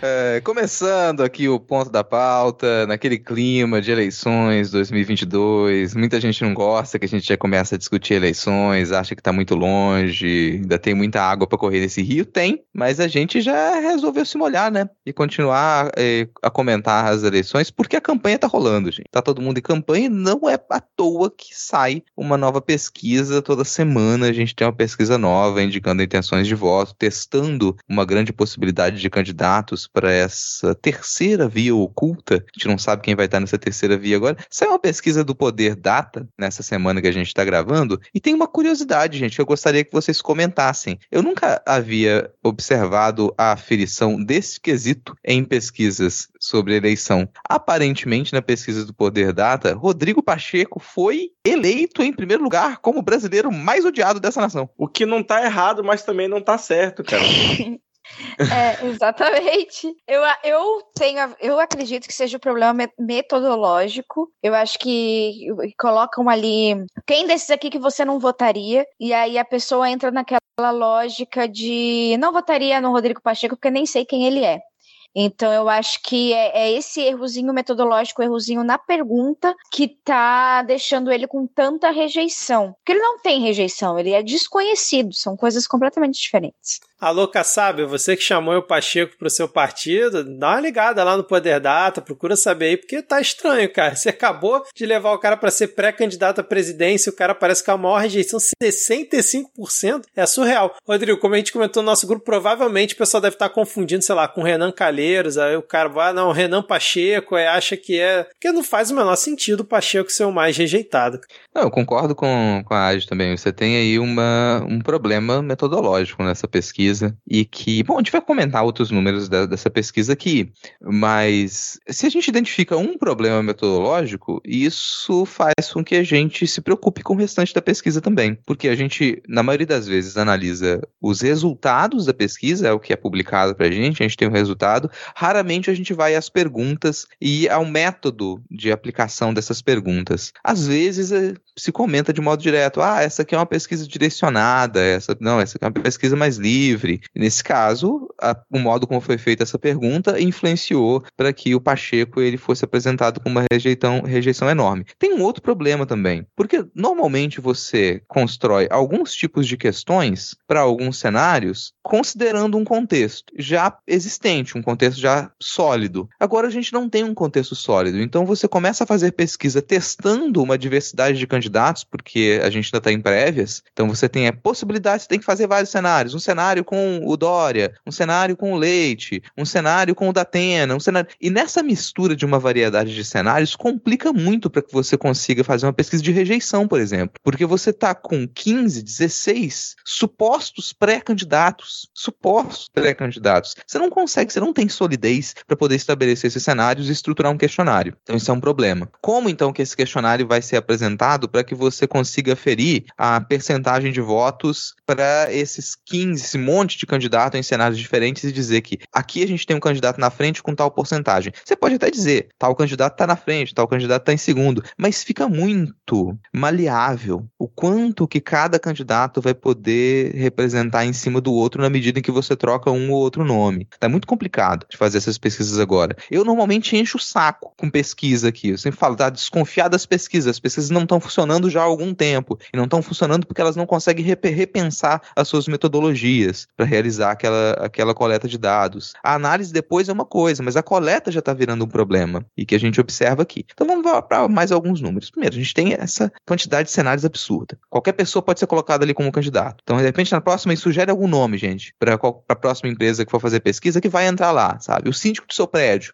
Quantos por cento de voto ele conseguiria? E vão colocar na pesquisa, porque qualquer pessoa agora está entrando. Então, vamos nessa. A gente tem os candidatos ali que eles são mais prováveis. É provável que o Lula seja candidato, é provável que o Bolsonaro seja candidato à reeleição, é provável que o Ciro seja candidato, é provável que você tenha um candidato do PSDB e vai variar muito se for o Dória ou se for o Leite. É provável que você tenha tentativas de terceira via até que, você, que alguns desistam dessa candidatura na metade do ano que vem. Rodrigo Pacheco entrou nessa conta e seria um deles, mas tem um nome que entrou agora nessa disputa. E eu vou misturar aqui os dados, porque estava em outro tópico, mas eu acho que vale a pena a gente já comentar nele aqui. Antes da gente falar da diferença do Lula e do Bolsonaro, que ela mudou um pouquinho, que é a figura da, da ave. A gente vai falar da ave. O nosso juiz marreco, o nosso, com as suas estratégias muito peculiares, pela primeira vez, Moro ele está entrando na pesquisa como uma possibilidade nítida, sem antecedência de ter prendido os seus adversários. Então, sem prender os seus adversários, o Moro ele aparece como, como uma possibilidade para a terceira via muito mais consistente do que os demais. Como é que vocês analisaram isso? Olha, eu acho que o Sérgio Moro, ele, se ele concorrer sozinho, ele ganha a eleição e vira presidente da República. É o mesmo caso do Ciro Gomes. Se ele concorrer sozinho, ele também ganha a eleição e também vira presidente da República. O problema é que ele não vai concorrer sozinho sozinho. E ele vai ser um. Ele é um, uma pedra no sapato de Jair Bolsonaro, porque ele retira, ele não vai retirar eleitor do Lula. Você não vai retirar eleitor do Lula, ele vai retirar eleitor do Bolsonaro. Então seria muito ruim para Jair Bolsonaro se Sérgio Moro se, se candidatasse. E seria igualmente ruim para Sérgio Moro se ele mesmo se candidatasse, porque a possibilidade dele ganhar é muito pequena, é muito pequena. E eu acho que assina a terceira via do, do documento de que ele é um juiz parcial. Bem lembrado, Ed. E aí, o, o, voltando à pesquisa, o Moro, inclusive, é o segundo colocado naquela, naquela pesquisa lá que o Rodrigo Pacheco tem 63% de rejeição, o Moro tem 61%. Então já, já não começa bem. Mas segundo um pesquisador disse essa semana, que acho que foi a referência que a Ad fez, se os outros nomes da terceira via saírem, o Moro pode ter 30% ainda no primeiro turno, que é né, concorrendo sozinho é fácil. Mas assim, é, além daquela. É sempre bom a gente mencionar a bela capa do Moro na Isto É, com a cabeça no, no corpo do Trump. Não sei se vocês viram isso, é sempre bom a gente fazer essa menção aqui. Mas eu acho que o, o Moro se candidatando é bom, pelo, justamente pelo que a Adi disse de tirar voto do Bolsonaro. Eu quero que todo mundo se candidate. Pacheco, Moro, Simone Tebet. Vai pegando um monte de gente de direita aí. Pode botar todo mundo. Daciolo, tá vindo aí, Daciolo vem aí, né? Tá até aqui na nossa pauta. Eu acho que vai ser bom porque vai bagunçar o cenário, é mais gente para atacar o Bolsonaro e para tirar voto do Bolsonaro e que dificilmente bateria algum candidato de esquerda no, no segundo turno. Então, vem aí, Sérgio Moro, pode vir. Como é que é o lema dele? Juntos podemos construir um Brasil justo para todos. Filiação dele será dia 10 de novembro, às 9 horas da manhã. Eu acho engraçado que cada palavra desse lema consegue ser mentira, né? Porque o, o, o cara que tem um projeto pessoal de poder gigantesco falar em juntos já é escroto, aí podemos, né? É só o verbo e que mais podemos construir, né? Construir um Brasil justo para todos. Justo, né? Um justo juiz, com certeza, de fato. É... Acho bom ele mantenha. É, eu gosto quando as pessoas são coerentes com a sua história de vida. Né? Então, continue assim, Sérgio Moro. Se candidate, se candidate muito. E é para presidente. Não se candidata pra outra merda, não, que tu vai ser eleito vai ser foda. É, eu, eu espero que ele venha para presidente. Senado, não. Até porque o ego dele é muito grande para ele fazer toda uma propaganda dessa sendo pro Senado. Lembrando que o Podemos, que é o partido que ele vai se filiar, tem várias pessoas que são investigadas lá, foram indiciadas lá pela Lava Jato que ele participou. Eu, eu, só me lamento da equipe de marketing não ter pensado em retirar essa frase longa de lema, de campanha, e ter resumido, sintetizado isso em Justiça Forró. Fica muito melhor. Justiça Forró ia, ia ganhar uma coisa. Mas ó, tem um, alguns riscos a gente passar muita raiva no caso da candidatura do Moro, porque eu acredito que se isso se confirmar, boa parte desses nomes que eles têm tentado se colocar como terceira via, eles vão abandonar a candidatura para apoiar o Moro e praticamente todos os grandes veículos de comunicação do Brasil, se não todos, vão entrar na campanha para Moro já estão nessa campanha antecipada, já estão fazendo carinho para ver se ele aceita e vão entrar nessa campanha. Concordo que ele vai tirar a boa parte dos seus votos do, do Bolsonaro, mas ele vai virar um incômodo, porque se acontecer o deslize dele ir para o segundo turno com o Lula em 2022, com o bombardeamento da mídia, com todo mundo a favor do Moro, a gente vai enfrentar um risco sim. Eu acho que a gente não pode pensar no cenário super positivo de que ah, o Lula está marcando nas pesquisas que venceriam todos, mas na medida em que essas mudanças acontecem, que a campanha realmente engrena, isso pode mudar bastante. Então eu tenho receio de que se o Moro, com o apoio de toda a terceira via, de toda a grande mídia, com o bombardeamento que o PT vai sofrer durante a campanha, se isso não vai colocar em risco uma, o, o segundo turno dessa eleição. Fica esse, esse meu receio. Mas, o Rodrigo, mais... mas, ô, Rodrigo, rapidinho, tu prefere correr mais risco com o Moro ou com o Bolsonaro no segundo turno? Não acredito que o Bolsonaro represente uma, uma, um risco pro segundo turno agora. O risco do Bolsonaro é a gente não ter eleição. Ah, eu queria ter muito essa sua Bolsonaro confiança. É, é um golpe direto. Eu não, não acredito. Mesmo com o Auxílio Brasil, eu ainda acredito que ele não vai conseguir força para legalmente é. se eleger em 2022. O risco com o Bolsonaro é o outro. É um risco de total rompimento. Não, esse com, com certeza, mas não ter realmente eleição. Mas indo pela via legal, eu não tenho essa, esse otimismo todo ainda não, cara. Não consigo ainda vislumbrar uma vitória fácil em segundo turno contra o Bolsonaro, Porque não, sinceramente. Fazer campanha para o Bolsonaro em 2022 é algo incabível para os veículos de comunicação e para muita gente que já abandonou o barco. Os partidos de direita abandonaram o barco. Os partidos de centro-direita abandonaram o barco. É só a extrema-direita que está com o Bolsonaro. Os grandes veículos de comunicação abandonaram. Não vão fazer campanha para o Bolsonaro em 2022. Podem ficar ali numa coisa muito sem saber o que fazer no caso de ser realmente só uma disputa Bolsonaro-Lula. Mas não vão fazer campanha para o Bolsonaro. Então eles estão, os veículos de comunicação, os grandes, estão apostando tudo na formação de uma terceira via, porque eles sabem que eles não têm como apoiar o Bolsonaro nessa próxima, como fizeram em 2018, que essa foi a verdade. Em 2018 o que fizeram foi abrir as portas e deixar, ah, a gente não vai fazer um tipo de crítica que permita que o PT volte ao poder. Então ficou aquela coisa meio amena, meio esquisita. Ah, não, não vai ser o fim do mundo. E deu no que deu. Em 2022 não vai rolar. Então não percebe esse risco. Agora, com o Moro, é, para mim esse, esse risco existe. É o único desses candidatos ali que para mim ele significaria algum risco no andamento dessa campanha. Chama atenção também nessa pesquisa que caiu a diferença entre o Lula e o Bolsonaro para um cenário já de segundo turno, com, apresentando mais alguns desses candidatos. Caiu 10 pontos, que é uma queda brusca, já questionou a metodologia da pesquisa e não sabe muito bem como analisar isso. Nesse caso, a gente vai ter que esperar para ver se numa pesquisa seguinte isso se mantém, porque é uma queda realmente significativa você perder 10 pontos de uma pesquisa para outra sem que não tenha surgido qualquer fato novo que descredite os o, a candidatura do Lula para os eleitores que já indicavam que votariam nele. É, exatamente. Nessa mesma pesquisa, 12% dos eleitores disseram que não votariam nem no Lula e nem no Bolsonaro. Então, assim, essa, essa última poder data ficou mesmo com esse sentimento estranho em relação a ela. A desaprovação do governo manteve ali no mesmo patamar, 58%. Lembrando que na última pesquisa ela já tinha caído, né, de 63 para 58, se eu não estou enganado, que para mim já é um absurdo, né, as pessoas estarem realmente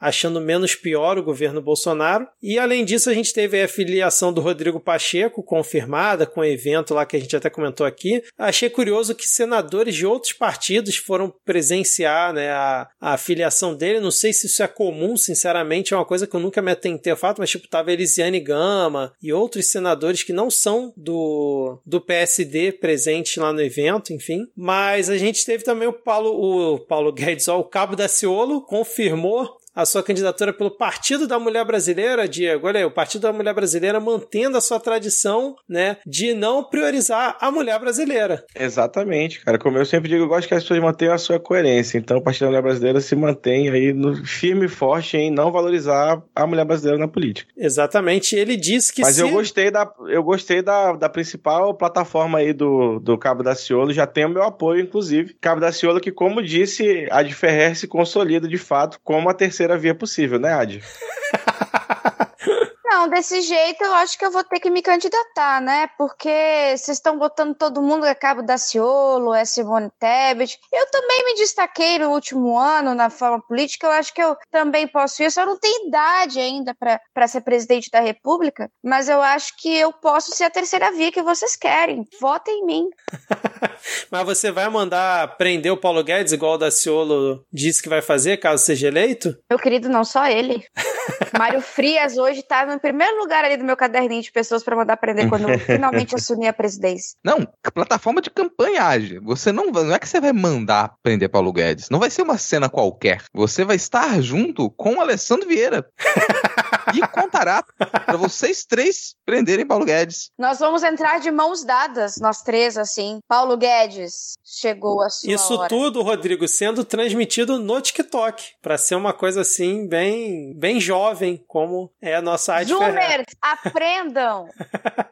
Agora falando em coisa jovem, olha o link aí, ó, olha deixa, né? O Lula vai participar do Podpah podcast, que até outro dia eu não sabia nem da existência, mas eu fui ver, ele é tipo, tá no top 5 do Spotify, tem milhões de visualizações por episódio, um negócio absurdo, né? Mas o Lula vai estar na sexta-feira, no dia que sai esse episódio aqui do Midcast, o Lula estará participando do Podpah podcast. Ah, de você que é uma grande crítica aí, uma criticadora do Lula por estar usando ações antiquadas, ele agora vai participar de um podcast jovem, falando com pessoas que, inclusive, não são ali propriamente ditas de esquerda. Curti, curti, e eu acho que é esse o caminho mesmo que o Lula tem que seguir. Vai para podcast, vai para as mídias independentes. Eu não me importo tanto que não sejam pessoas de esquerda, porque eu acho que no caso do Podpah você ainda tem uma conversação, uma coisa assim, mas né, não vá naquele podcast daquele bicicleta lá, por favor. Vem aqui antes, aqui é mais legal. A gente, pô, a gente vai falar coisa pra caramba com você, presidente. A gente vai te fazer rir sem precisar tomar cachaça. Venha, presidente. Cantar, se você quiser também, vai, pode cantar paródia com a gente, inclusive. Vem cantar isso aqui. Como é que seria o Lula cantando bailão de peão,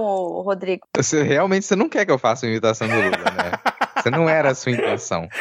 Ó, gente, se, se, vocês quiserem me ouvir cantando a paródia com a voz do Lula, apoiem o Midcast. Apoiadores do Midcast talvez recebam algo similar assim. Ou da minha voz ou na voz de outra pessoa. Em grupos de apoiadores. Então fica a dica. E Lula, colega, o que, que você tem contra a gente? Você tá com medo? É isso?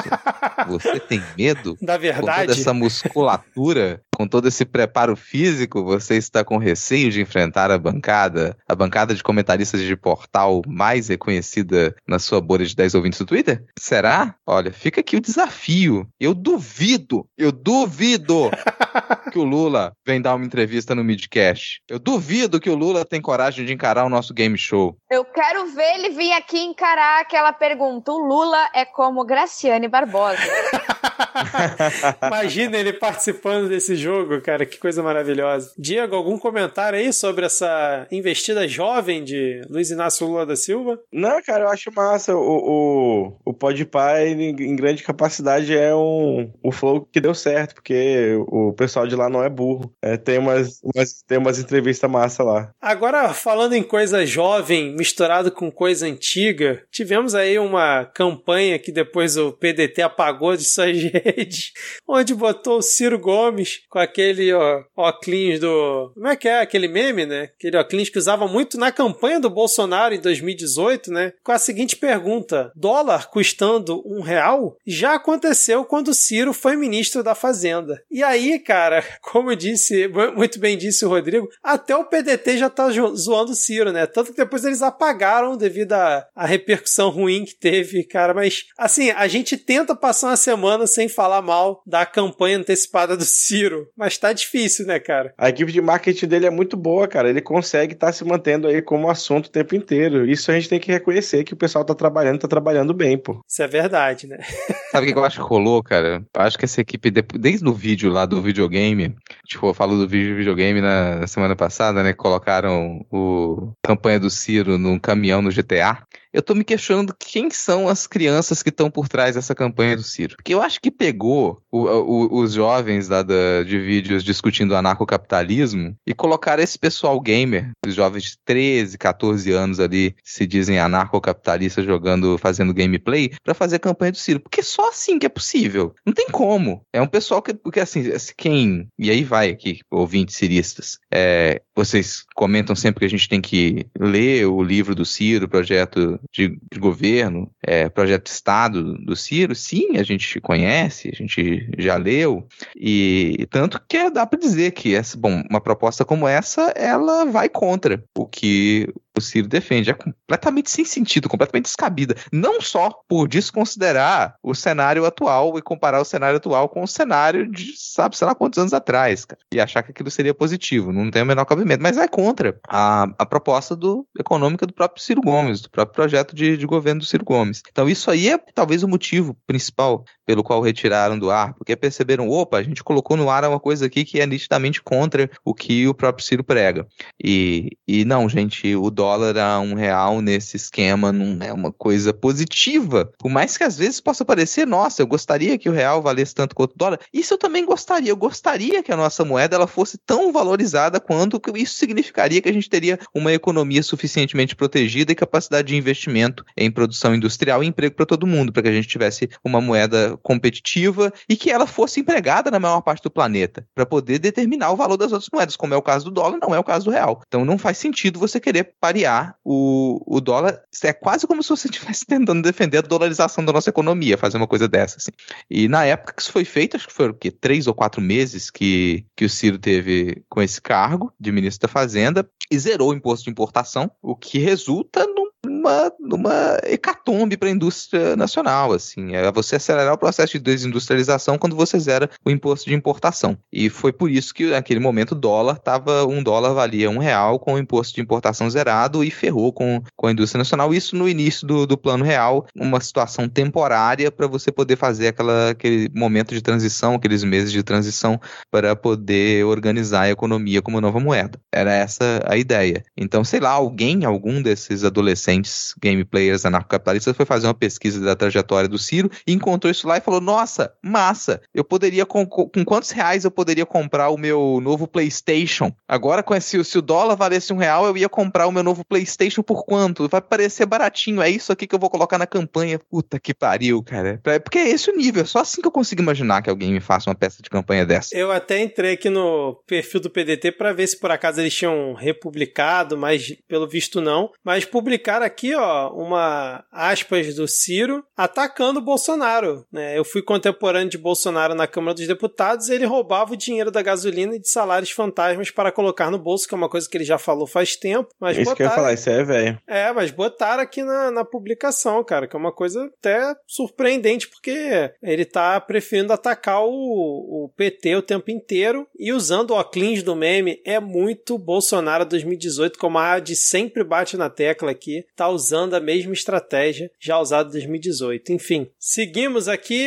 Vamos falar de coisa boa, vamos falar de coisa boa, gente. Vamos. Esquece, esquece candidatura zerada, vamos lá. Vamos falar de coisa boa, porque, bom, não sei se é bom também, né? A gente tem perspectivas aí de possíveis candidaturas. Vamos falar do governo de São Paulo. O governo de São Paulo aventou-se uma possível chapa de Bolos e Silvio Almeida para o governo de São Paulo. E eu me lembro que o, quando, quando saiu essa notícia, o Vitor até já tinha comentado que seria um tiro pela culatra, né? É, eu acho que seria uma belíssima chapa, né? Dois grandes nomes, mas para concorrer em São Paulo é um tiro no pé, cara. É gastar munição à toa, porque a gente sabe que em São Paulo não tem chance de uma chapa Boulos, possivelmente, por melhor que ela seja, se eleger. Então, eu, na minha visão, acho que seria muito mais produtivo os dois concorrerem, por exemplo, para a Câmara, né? Como deputado federal. Com certeza vão se eleger, levar bastante gente junto, ajudar a formar a base do que provavelmente deve ser o futuro governo, o governo de esquerda, do que tentar o governo de São Paulo, ainda mais que o PT provavelmente vai lançar o Haddad também como candidato. Então, assim, vai ser um choque de forças com uma bela chapa, mas que dificilmente vai ter chance de ganhar em São Paulo. Então, eu acho um desperdício de, de energia. Mas, enfim, né? A gente ficaria E na torcida, obviamente. ao PSDB? Se eles filiarem ao PSDB, aí ganha com certeza. Não, então, ó, cara, eu sei que o pessoal fala, nossa, é infrutífero fa- fazer esse tipo de coisa, mas vamos para exercício de futurologia, porque eu acredito que na eleição para o governo de São Paulo a gente vai ter um segundo turno surpreendente, vai ser um segundo turno divertidíssimo, e eu quero que vocês imaginem esse cenário, porque para o segundo turno da eleição do governo de São Paulo vai a chapa do Boulos, seja com o Silvio ou sem o Silvio, vai a chapa do Boulos, e quem vai estar do outro lado concorrendo vai ser Joyce Hasselman. Nossa senhora! Uh, Joyce? Sem chance, cara. Acho que a Joyce não se elege nem mais pra deputada federal, sério mesmo. Eu pedi pra você imaginar esse cenário, Ah, eu quero que desculpa. você imagine quem vai ganhar. Aí, É. aí, Boulos com Silvio Almeida, ou quem quer que seja, e aí pra uma São Paulo moderna e Você acha que ganharia da Joyce? ganharia. Acho aí que não, ganharia. cara. ganharia, cara. Eu, eu não consigo ter esse, esse, nível de esperança, não. Porque o São Paulo inventou a história que o Nordeste vota mal, que é pra poder se en- encobrir o próprio cu, né? Porque ninguém passa 30, 40 anos elegendo o PSDB achando que vota bem. Não dá, não dá, não cabe, não, não computa. Cara, eu acho que dependeria muito da votação da capital. Lem- Vamos lembrar que o Márcio França ele quase ganhou do Dória por conta da capital, né, cara? Então, como o Boulos teve boa votação na capital na última eleição, acho que da Joyce Halseman ele ganharia. Agora, se for contra o Alckmin ou contra qualquer nome do PSDB, esquece. A Joyce tá onde, Vitor? No PSDB, mas, né, não, não, não, não, não vai ser candidato. Não, não, não, não, não. É Se acontecer, colega, assim, diversão, diversão. Eu acho que isso é uma possibilidade, que isso vai acontecer. Mas eu, eu, diferente do Vitor, eu não acredito que a chapa do Boulos com o Silvio Almeida que ela seja um tanto um tiro no pé, não. É, eu acho que existe uma possibilidade. Eu acho que poderia até chegar no segundo turno. Eu acho mais fraca, inclusive, a candidatura do Haddad para o governo de São Paulo. Eu acho que ela não renderia muita coisa, não. E talvez fosse o caso de se. Em caso se estruture vão depender das negociações. Mas caso se estruture uma chapa forte com o Boulos para o governo de São Paulo, é, vocês vão achar que é impossível isso acontecer. Mas eu, eu consigo é, vislumbrar a possibilidade de que o PT abra mão da candidatura para apoiar a candidatura do Boulos. Olha, não tenho essa fé não, hein, cara. Seria ótimo, mas eu não tenho essa fé não. Eles não abriram na, pra prefeitura com um tato, cara. Quem é o tato na fila do pão? Ah, já se passaram 84 anos, cara. Olha, eu quero que o Rodrigo esteja certo. Não, eu também. Seria, Eu também, eu tô... seria o correto, pra falar a verdade. É. Seria o estrategicamente correto hoje, em novembro de 2021. Eu tô pessimista, mas eu tô no, no exercício de futurologia do Rodrigo de mão dada junto com ele lá, cara. Agora, Adi, pode ser que talvez venha aí Simone Tebet, porque o MDB já lançou a campanha Diga Sim, todo né, enigmático. Parece que vai ser depois do feriado, provavelmente amanhã, o lançamento da candidatura de Simone Tebet. O que, que você tem a dizer sobre isso? Cantei essa pedra antes de todo mundo, assim, gostaria de dizer. Podcasters do meu Brasil, eu estive à frente. Não, mas é uma, era uma, uma movimentação que vinha acontecendo já. Ali, quando ela começou a se sobressair na CPI, o MDB já começou a se movimentar para tentar emplacar ela numa candidatura para presidente. Eu não sei se eles não rebaixariam ela para vice, candidata a vice em uma coligação, mas eles consideram a Simone Tebet um nome forte, da mesma forma que o Cidadania considera o Alessandro Vieira pelas performances na CPI da Covid. Eu sinceramente não sei se ela como presidente da República, como candidata a presidente da República, daria alguns grandes frutos, né? Ela não tiraria, ela não tiraria votos de Jair Bolsonaro, ela não raramente tiraria votos de Lula. ah, Ela não dentro- teria votos. Ela teria pouquíssimos, pouquíssimos. Eu não, não sei ahn, se o MDB tem apostado nela realmente para candidata à presidência ou se tem apostado nela como, tipo, ah, uma candidata à presidência, mas que a gente pode negociar aqui como um vice, que é que na minha cabeça faria muito mais sentido. Seria uma chapa interessante, Alessandro Vieira e Simone Tebet, pensando agora. Seria interessante porque eu não sei muito bem o que, que sairia dela, né? Porque eu acho que é o, o nome para a terceira via deveria ser um nome tipo do Alessandro Vieira. Só que na atual circunstância, nenhum nome de terceira via conseguiria ah, subir. Não enquanto o Lula tá ali. A gente, tem, a gente tem que levar em consideração a figura forte que é o Lula. E eu acho que a terceira via tá, tá querendo ah, muito jogar naqueles, naquelas porcentagens de pessoas que ainda estão indecisas, mas hoje, em novembro, ainda, o que o eleitor quer é segurança. E eu não acredito que ele veria segurança em nomes novos. Muito bem, Adi. Você tá batendo bastante nessa tecla aqui e tô gostando disso, da- dessa sua análise aí sobre o cenário. Agora, Adi, você que é. Não, mas só, só um comentário. Caso saia a chapa, eu acho que podia chamar a chapa de vigiar e punir. Aí ficar, ficava bom.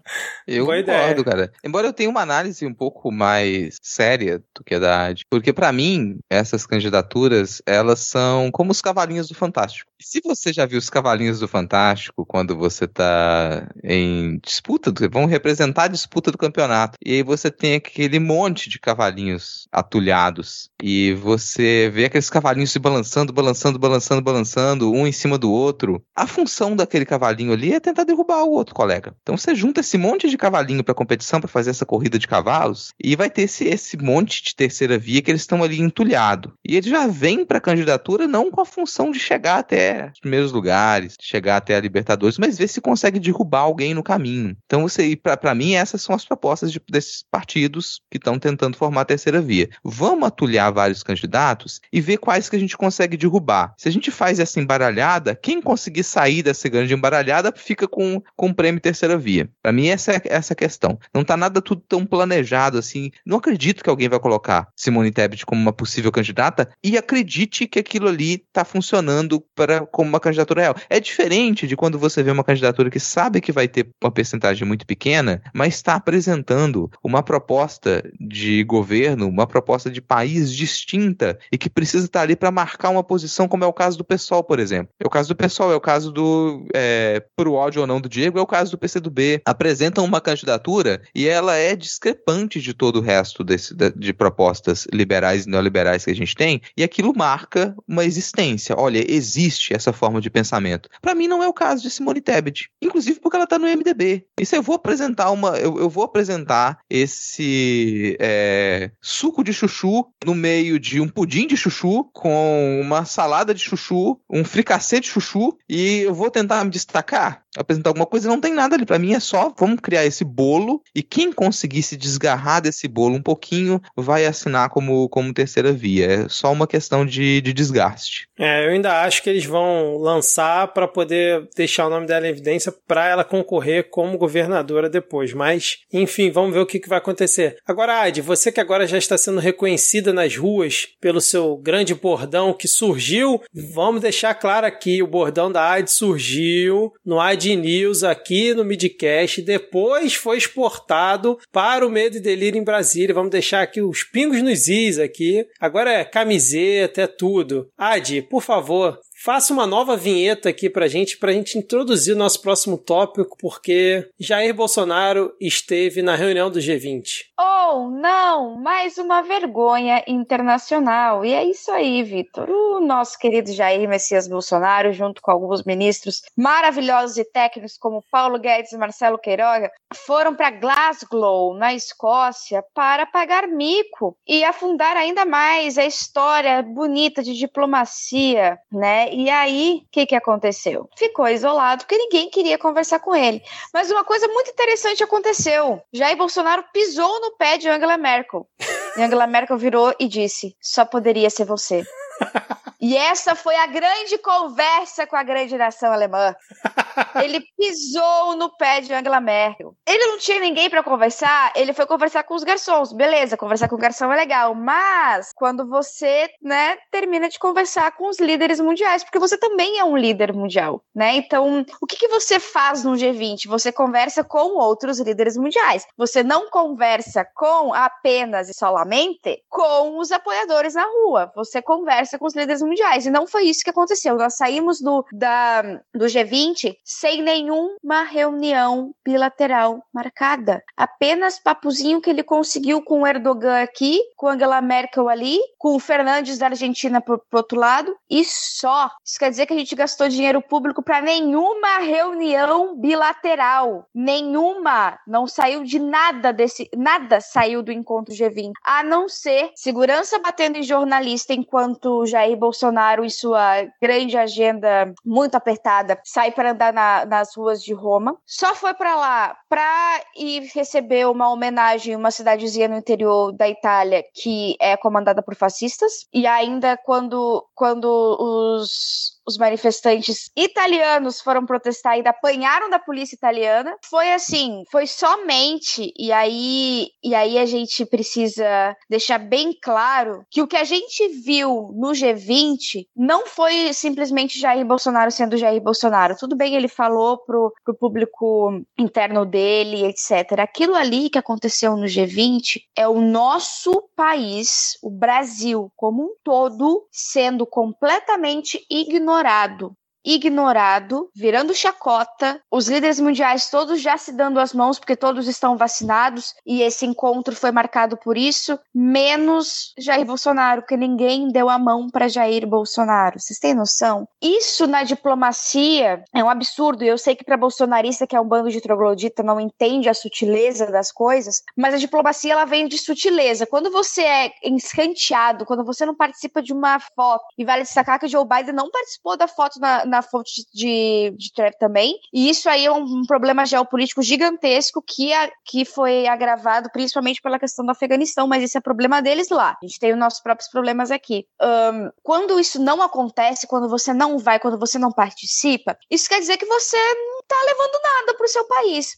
O G20 ele não é feito para você falar para o seu público interno, ele é feito para você falar com o seu público externo, para atrair pessoas para investir aqui, para atrair países para fazerem acordos, etc e tal. O pior para mim de tudo, e é uma coisa que me dói fisicamente, nem é o, a, o isolamento, é ele sentar com o Tedros Adhanom e começar uma propaganda contra a vacinação de criança e falar rindo que ele é acusado de genocídio, e aí o ministro da Saúde diz: Não, eu também, eu também vou pra Aia passear com ele. Isso não tem graça. Isso não tem graça. Você ser acusado de genocídio não tem graça. Nunca terá graça. Você deveria estar com o cu na mão. Isso não tem, isso não tem a menor, não, não é motivo de risada. Você chegar pro cara da OMS e dizer: Olha, eu estou saindo de você mesmo, tô sendo investigado por genocídio. Porra, tu é burro, é? Tu é burro, cara. Tu é burro. Tu é burro. Isso dói fisicamente para qualquer um que estuda relações internacionais, porque nós fomos o país líder líder, protagonista na questão ambiental. Nós somos o primeiro país com marco civil da internet, nós somos líderes mundiais e chegar na ONU e falar sobre segurança cibernética e sobre espionagem cibernética entre países. Foi nós, foi a gente, foi o Brasil, nós éramos respeitados. Nós fomos respeitados. Nós não somos mais. Agora o que, que a comunidade internacional mais quer é distância da gente. A gente vai sair logo logo do G20. Nesse caminho a gente sai logo logo do G20. E eu não sei há quanto tempo a gente vai conseguir resistir dentro de uma OMS, dentro de uma ONU, porque as pressões contra o governo brasileiro são gigantescas. A gente vai ter que passar, foi o que o pessoal do Medo Delírio falou, a gente vai ter que passar os próximos quatro anos viajando de país em país pedindo desculpa. E mesmo assim não vai ser suficiente. A gente já está vendo um, uma problemática gigantesca com, com a exportação para a China, exportação de carne. A gente não está exportando, porque já não tem mais um, um, mínimo de diálogo com o país em que qualquer 500 já vai atacando o outro, ou vai espalhando fake news. Ou outro exemplo, quando, quando Jair Bolsonaro se encontrou com Boris Johnson, ele depois começou a espalhar sobre um acordo que nunca existiu. Isso dá mais trabalho para a assessoria do, do líder mundial. E aí o líder vai dizer: não, não quero conversar com essa pessoa, porque como é que eu vou conversar? Conversar com ele se ele vai espalhar mentiras. Daqui a pouco ele vai falar que eu, que eu assumi um, uma posição completamente absurda e como é que eu vou desmentir isso? Então é melhor eu nem dirigir a palavra a ele. A lógica da diplomacia é muito sutil e a gente tem que aprender a ver a sutileza. E, cara, perfeita, perfeito comentário, é revoltante. Tem uma série de, de comentários em cima do que aconteceu que eles surtiram certo efeito, mas são análises um pouco rasteiras. Primeiro sobre essa conversa com, com o o, diretor da, da OMS. A gente falou, nossa, mas ele não reagiu na hora, não questionou o Bolsonaro. Gente, a gente se acostumou muito a um cenário de completo descalabro. A gente se acostumou muito com a ideia de que uma pessoa chega e fala algo que te, deveria te deixar chocado a ponto de, peraí, o que está acontecendo aqui? Eu não sei nem como reagir, o que, que essa pessoa está me dizendo? A gente já sabe, a gente reage de imediato, porque a gente se habituou com aquilo. Mas lá você tem pessoas que estão em contextos em que é possível um diálogo lógico, em que elas estão acostumadas a conversar com um, um, certo tipo de objetivo. O objetivo de não matar pessoas, na maioria das vezes. Em alguns casos, não, ou pelo menos conseguem fingir que não querem matar pessoas.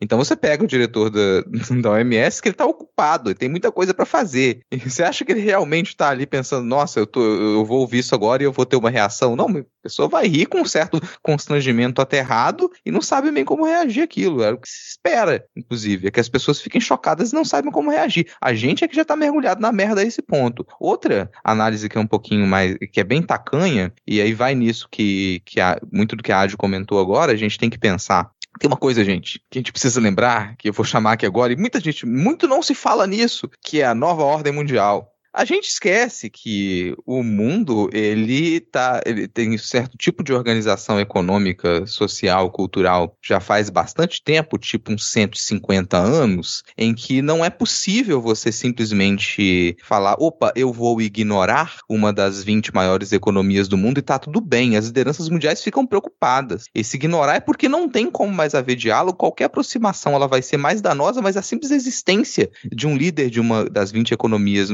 maiores maiores economias do mundo, com esse comportamento, com essa perspectiva, afeta todos os demais. Então, muita gente estava falando: ah, você acha que esse povo lá está preocupando? Para eles é muito negócio que o Jair Bolsonaro continue e que essa política de governo continue assim no Brasil, porque eles vão continuar lucrando. Não, o mundo não funciona mais assim. Mesmo uma economia muito menor que a do Brasil, quando ela entra em bancarrota, quando ela se dissolve, ela se degrada desse, nesse nível, isso afeta todas as outras economias. Quando se observa o que o Brasil faz com a sua economia, o que o Brasil faz com o seu meio ambiente, isso afeta os demais. Então é uma preocupação de escala mundial que acontece aqui. E essa, essa atitude de ignorar não é uma atitude de opa, a gente está tudo bem, vamos deixar como está. É o contrário, é tudo isso que a Ad falou. O ato de ignorar na diplomacia, ele talvez seja o mais forte sinal de que você tem uma posição contrária que aquilo permaneça daquela, daquela maneira, porque você nem se presta a dialogar. Se eles não estão dialogando com as lideranças brasileiras, eles estão dialogando entre si para poder suplantar essa liderança. Essa é o, é o que a gente tem que interpretar daqui aquilo. No momento em que eles não estão conversando com a gente, eles estão conversando sobre a gente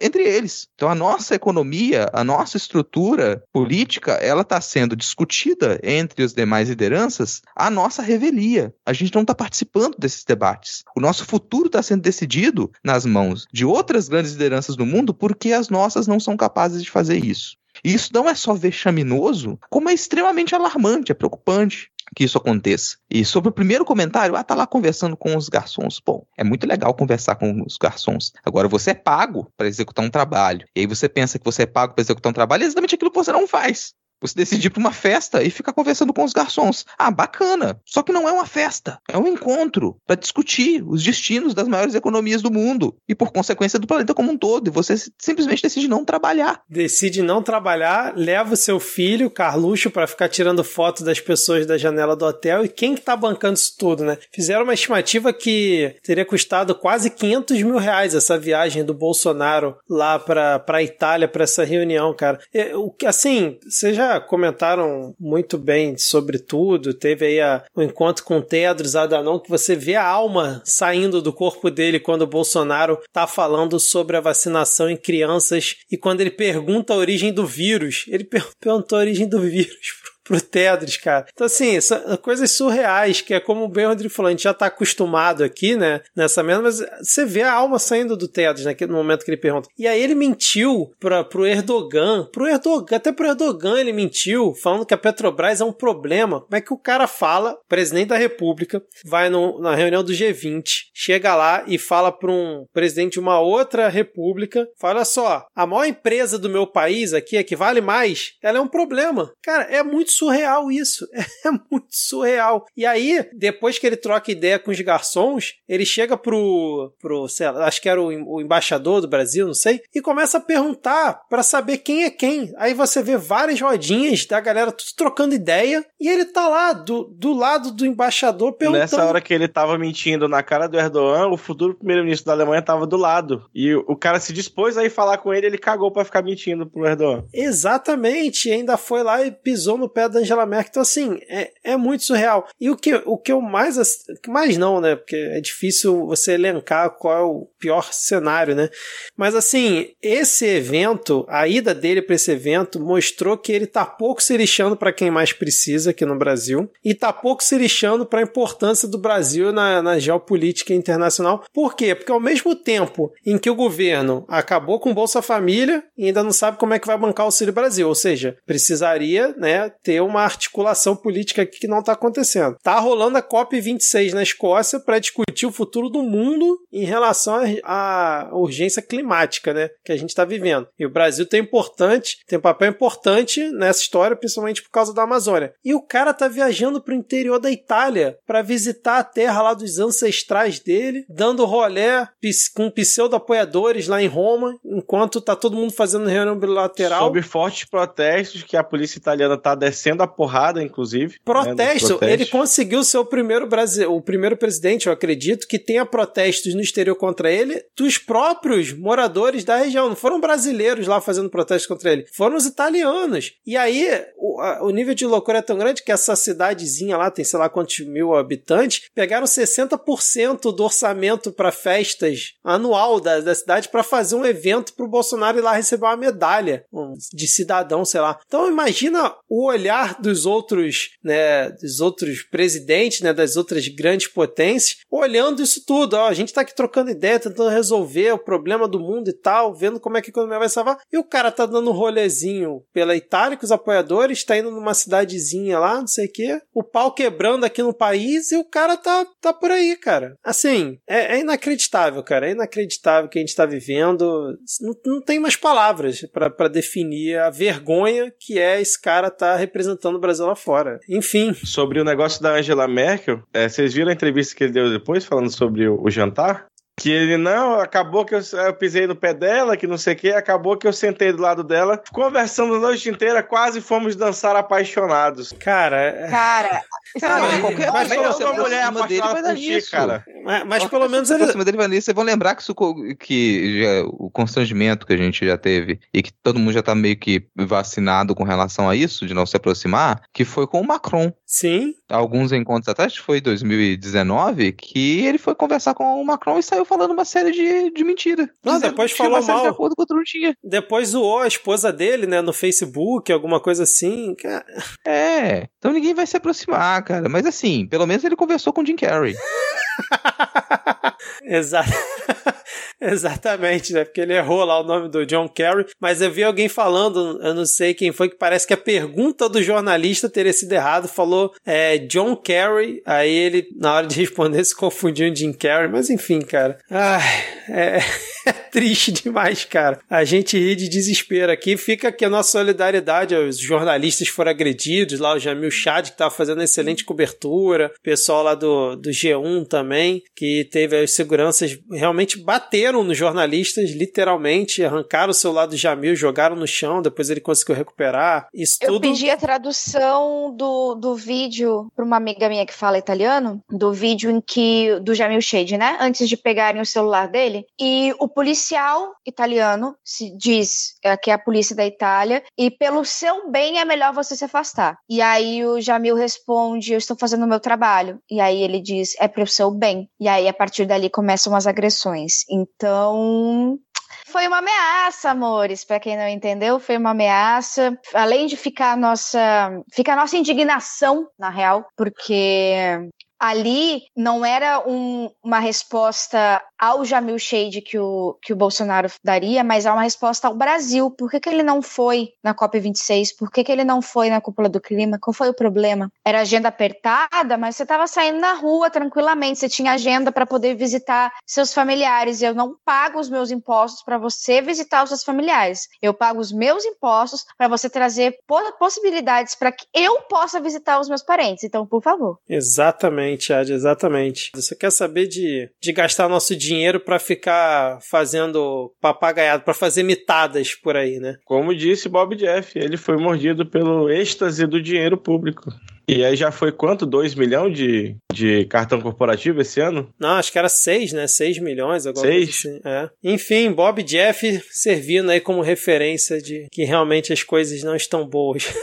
Bom, mais alguma coisa? Chegamos finalmente ao final do nosso episódio. São aqui meia-noite e três. Esse episódio vai ficar grande. Muitos ouvintes gostam, tem ouvinte que não curte tanto, mas é o que temos para hoje. Então vamos agora para o nosso momento dos salves e depois as dicas culturais. Deixa eu começar aqui com um parabéns muito especial, gente, porque hoje é aniversário da Silene. E quem é Silene? Silene é nosso ouvinte, né, que segundo o seu filho Gustavo Matos ama ouvir o Midcast Política e ele disse que hoje, aqui no dia que a gente está gravando, é aniversário da Silene. Então vamos cantar aí o nosso parabéns especial para ela em 3, 2, 1. Parabéns pra você.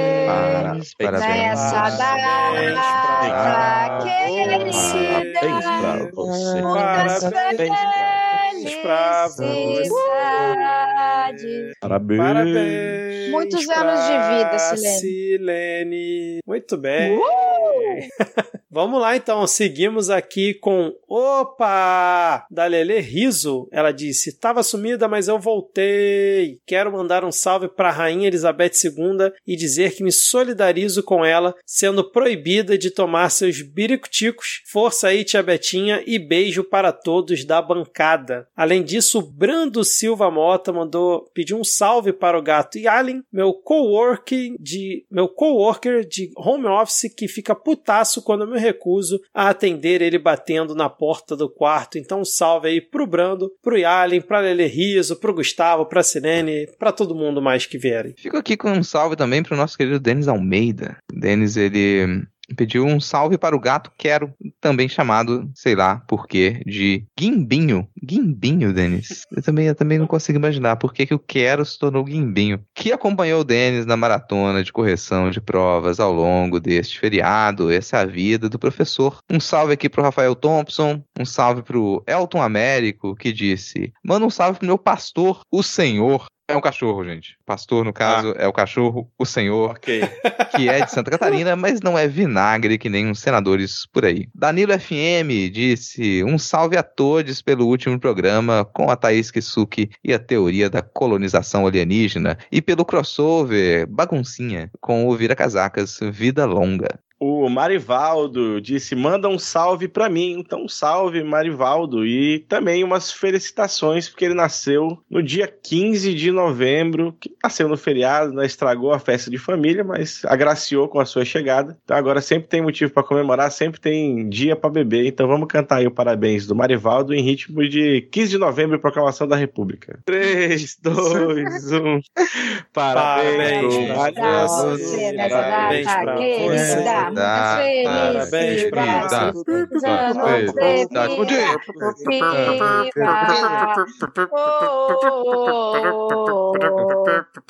Vitor Souza no beatbox. É isso aí.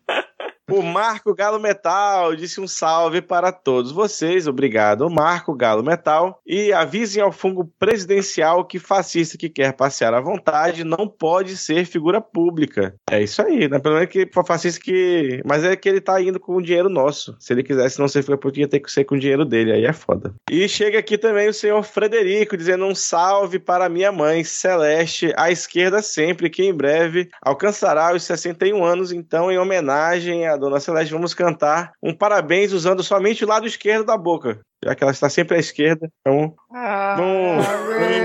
Parabéns pra você. É, saudade querida.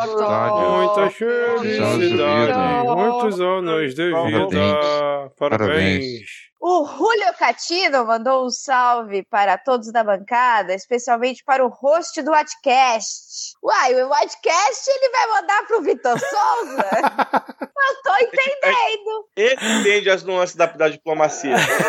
Olha aí. Veja bem, é, veja bem. Vou dar um salve pro outro lado. É pra ser Vitor Cash a partir de agora.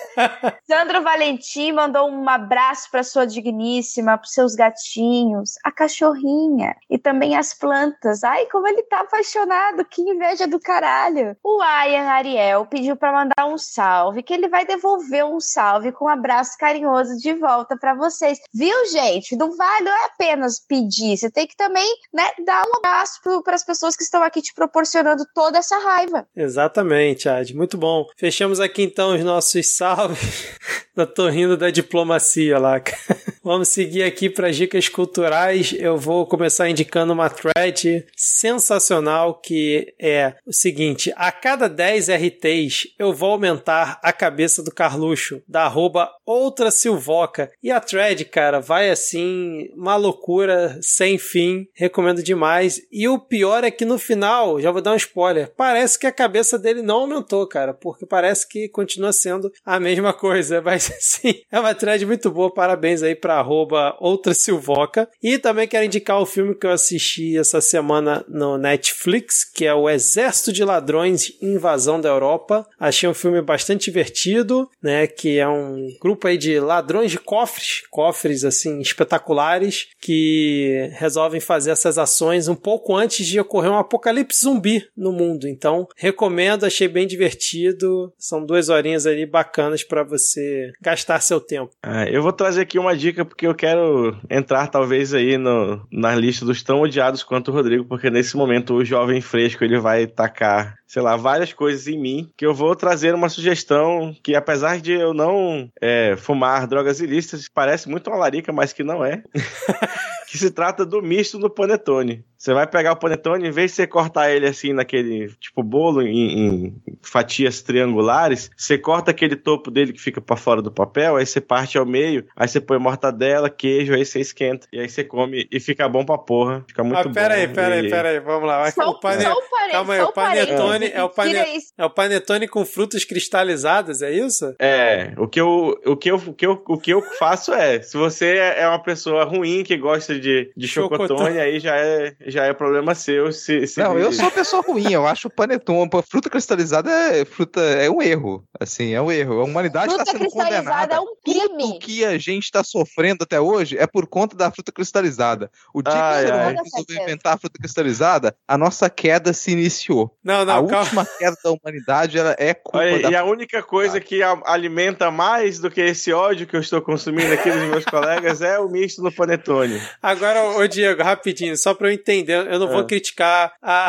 a sua indicação, não vamos criticar a indicação do amiguinho. É, corta o pedaço ali do, do panetone com fruta. É aquele com- pedaço que vem fruta- fora do papel. fruta- é, fruta Isso. cristalizada. Aí você corta ele ao meio e faz Manteiga. duas fatias de pão. Manteiga, Manteiga, só Por- por fora.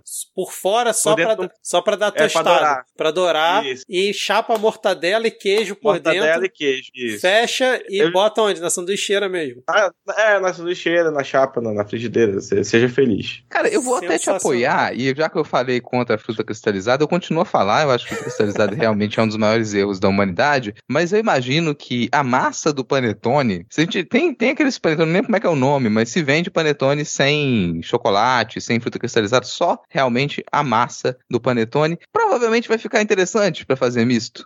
Pois é, eu tava pensando nisso porque assim, eu faço com o de frutas porque é o que tem pra vender aqui na minha cidade. Mas tem gente que eu conheço que faz panetone caseiro. E aí eu vou ver agora, mais perto do Natal, pra fazerem sem nada, que eu vou testar e eu acho que vai ficar do caralho. Posso dar minhas dicas, então? Vai eu já falar. tinha dado uma a dica lá no início do episódio, mas eu vou relembrar, que é o do podcast O Assunto, com a Renata Lopretti, que fala sobre a inclusão do teto e da equipe econômica, que fala sobre as questões mais técnicas dessa, dessa, dessa situação e muito menos social, porque é Rede Globo, né, galera? É isso aí. E o outro podcast que eu vou indicar é um episódio do Vida Casacos, o episódio número 247, em que participou eu e o menino Rodrigo Hipólito, representando este grande podcast, Midcast Política, onde a gente faz uma grande suruba entre os dois podcasts e sai dessa suruba grandes filhos. E eu espero que vocês gostem, assim, tá bem interessante a gente falar sobre CPI e coisas tristes, mas com um certo humor. A galera até é de. tem um humor assim meio estranho. É, o pessoal é estranho, né, cara? É uma galera meio, meio É uma esquisita. galera louca, né, na real. É, mas a gente gosta de gente esquisita. A gente gosta de gente estranha. Combina. Falar em gente estranha, de que a gente gosta. Eu vou indicar o podcast também aqui, que é o podcast do Julian, do Julian Catino. Ele tem o Por Outro Lado, que é um podcast sobre biografias e com um pouco de conversa fiada, e teve paródia, tá? Paródia, prometeu que ia colocar paródia no, no episódio que havia composto. Tem paródia lá no Por Outro Lado, tá linkado aqui todas as formas de vocês escutarem o podcast por outro lado. E vou indicar também um filme que a gente esperou tanto tempo, né, para estrear nos cinemas, que é o Marighella. Estreou o filme do Marighella com a direção do Wagner Moura. Wagner Moura deu entrevista no Roda Viva. A entrevista foi bem interessante, inclusive porque ele se recusou a comentar qualquer comentário, qualquer declaração de pessoas desse governo, como ele disse, né, eu não respeito ninguém que faça parte desse governo, então eu não vou comentar nada que eles digam. A melhor resposta que ele poderia dar, fez uma ótima divulgação do filme e foi a primeira vez que eu ouvi alguém dar uma justificativa cabível para você realmente ir assistir um filme no cinema. Não tem aquela coisa de falar, nossa, a minha arte não pode assistir na telinha do seu celular nem no streaming. Tem que. Não, não. Ele falou, vá assistir o filme no cinema porque isso é uma experiência coletiva e é um filme que ele tem capacidade de gerar revolta. Então é interessante você assistir com a reação das outras pessoas do seu lado para que porque ele não é uma, apenas assistir um filme, é participar de uma movimentação política. Então eu recomendo aí que as pessoas, se forem gastar o seu rico dinheirinho para ir ao cinema nesse mês de novembro, vá assistir Marighella. Mas é isso então, gente. Valeu, Ad, valeu, Diego, valeu, Rodrigo. O episódio, ó, duas horas e meia de gravação. Provavelmente o episódio vai ficar com mais de duas horas. Então é isso, ouvinte. Valeu, até semana que vem. Valeu. Semana que vem, Tchau, provavelmente tchau. com convidadas muito especiais. Aguardem. Abraço. Uh. Valeu. Tchau, tchau. Valeu. Valeu, falou!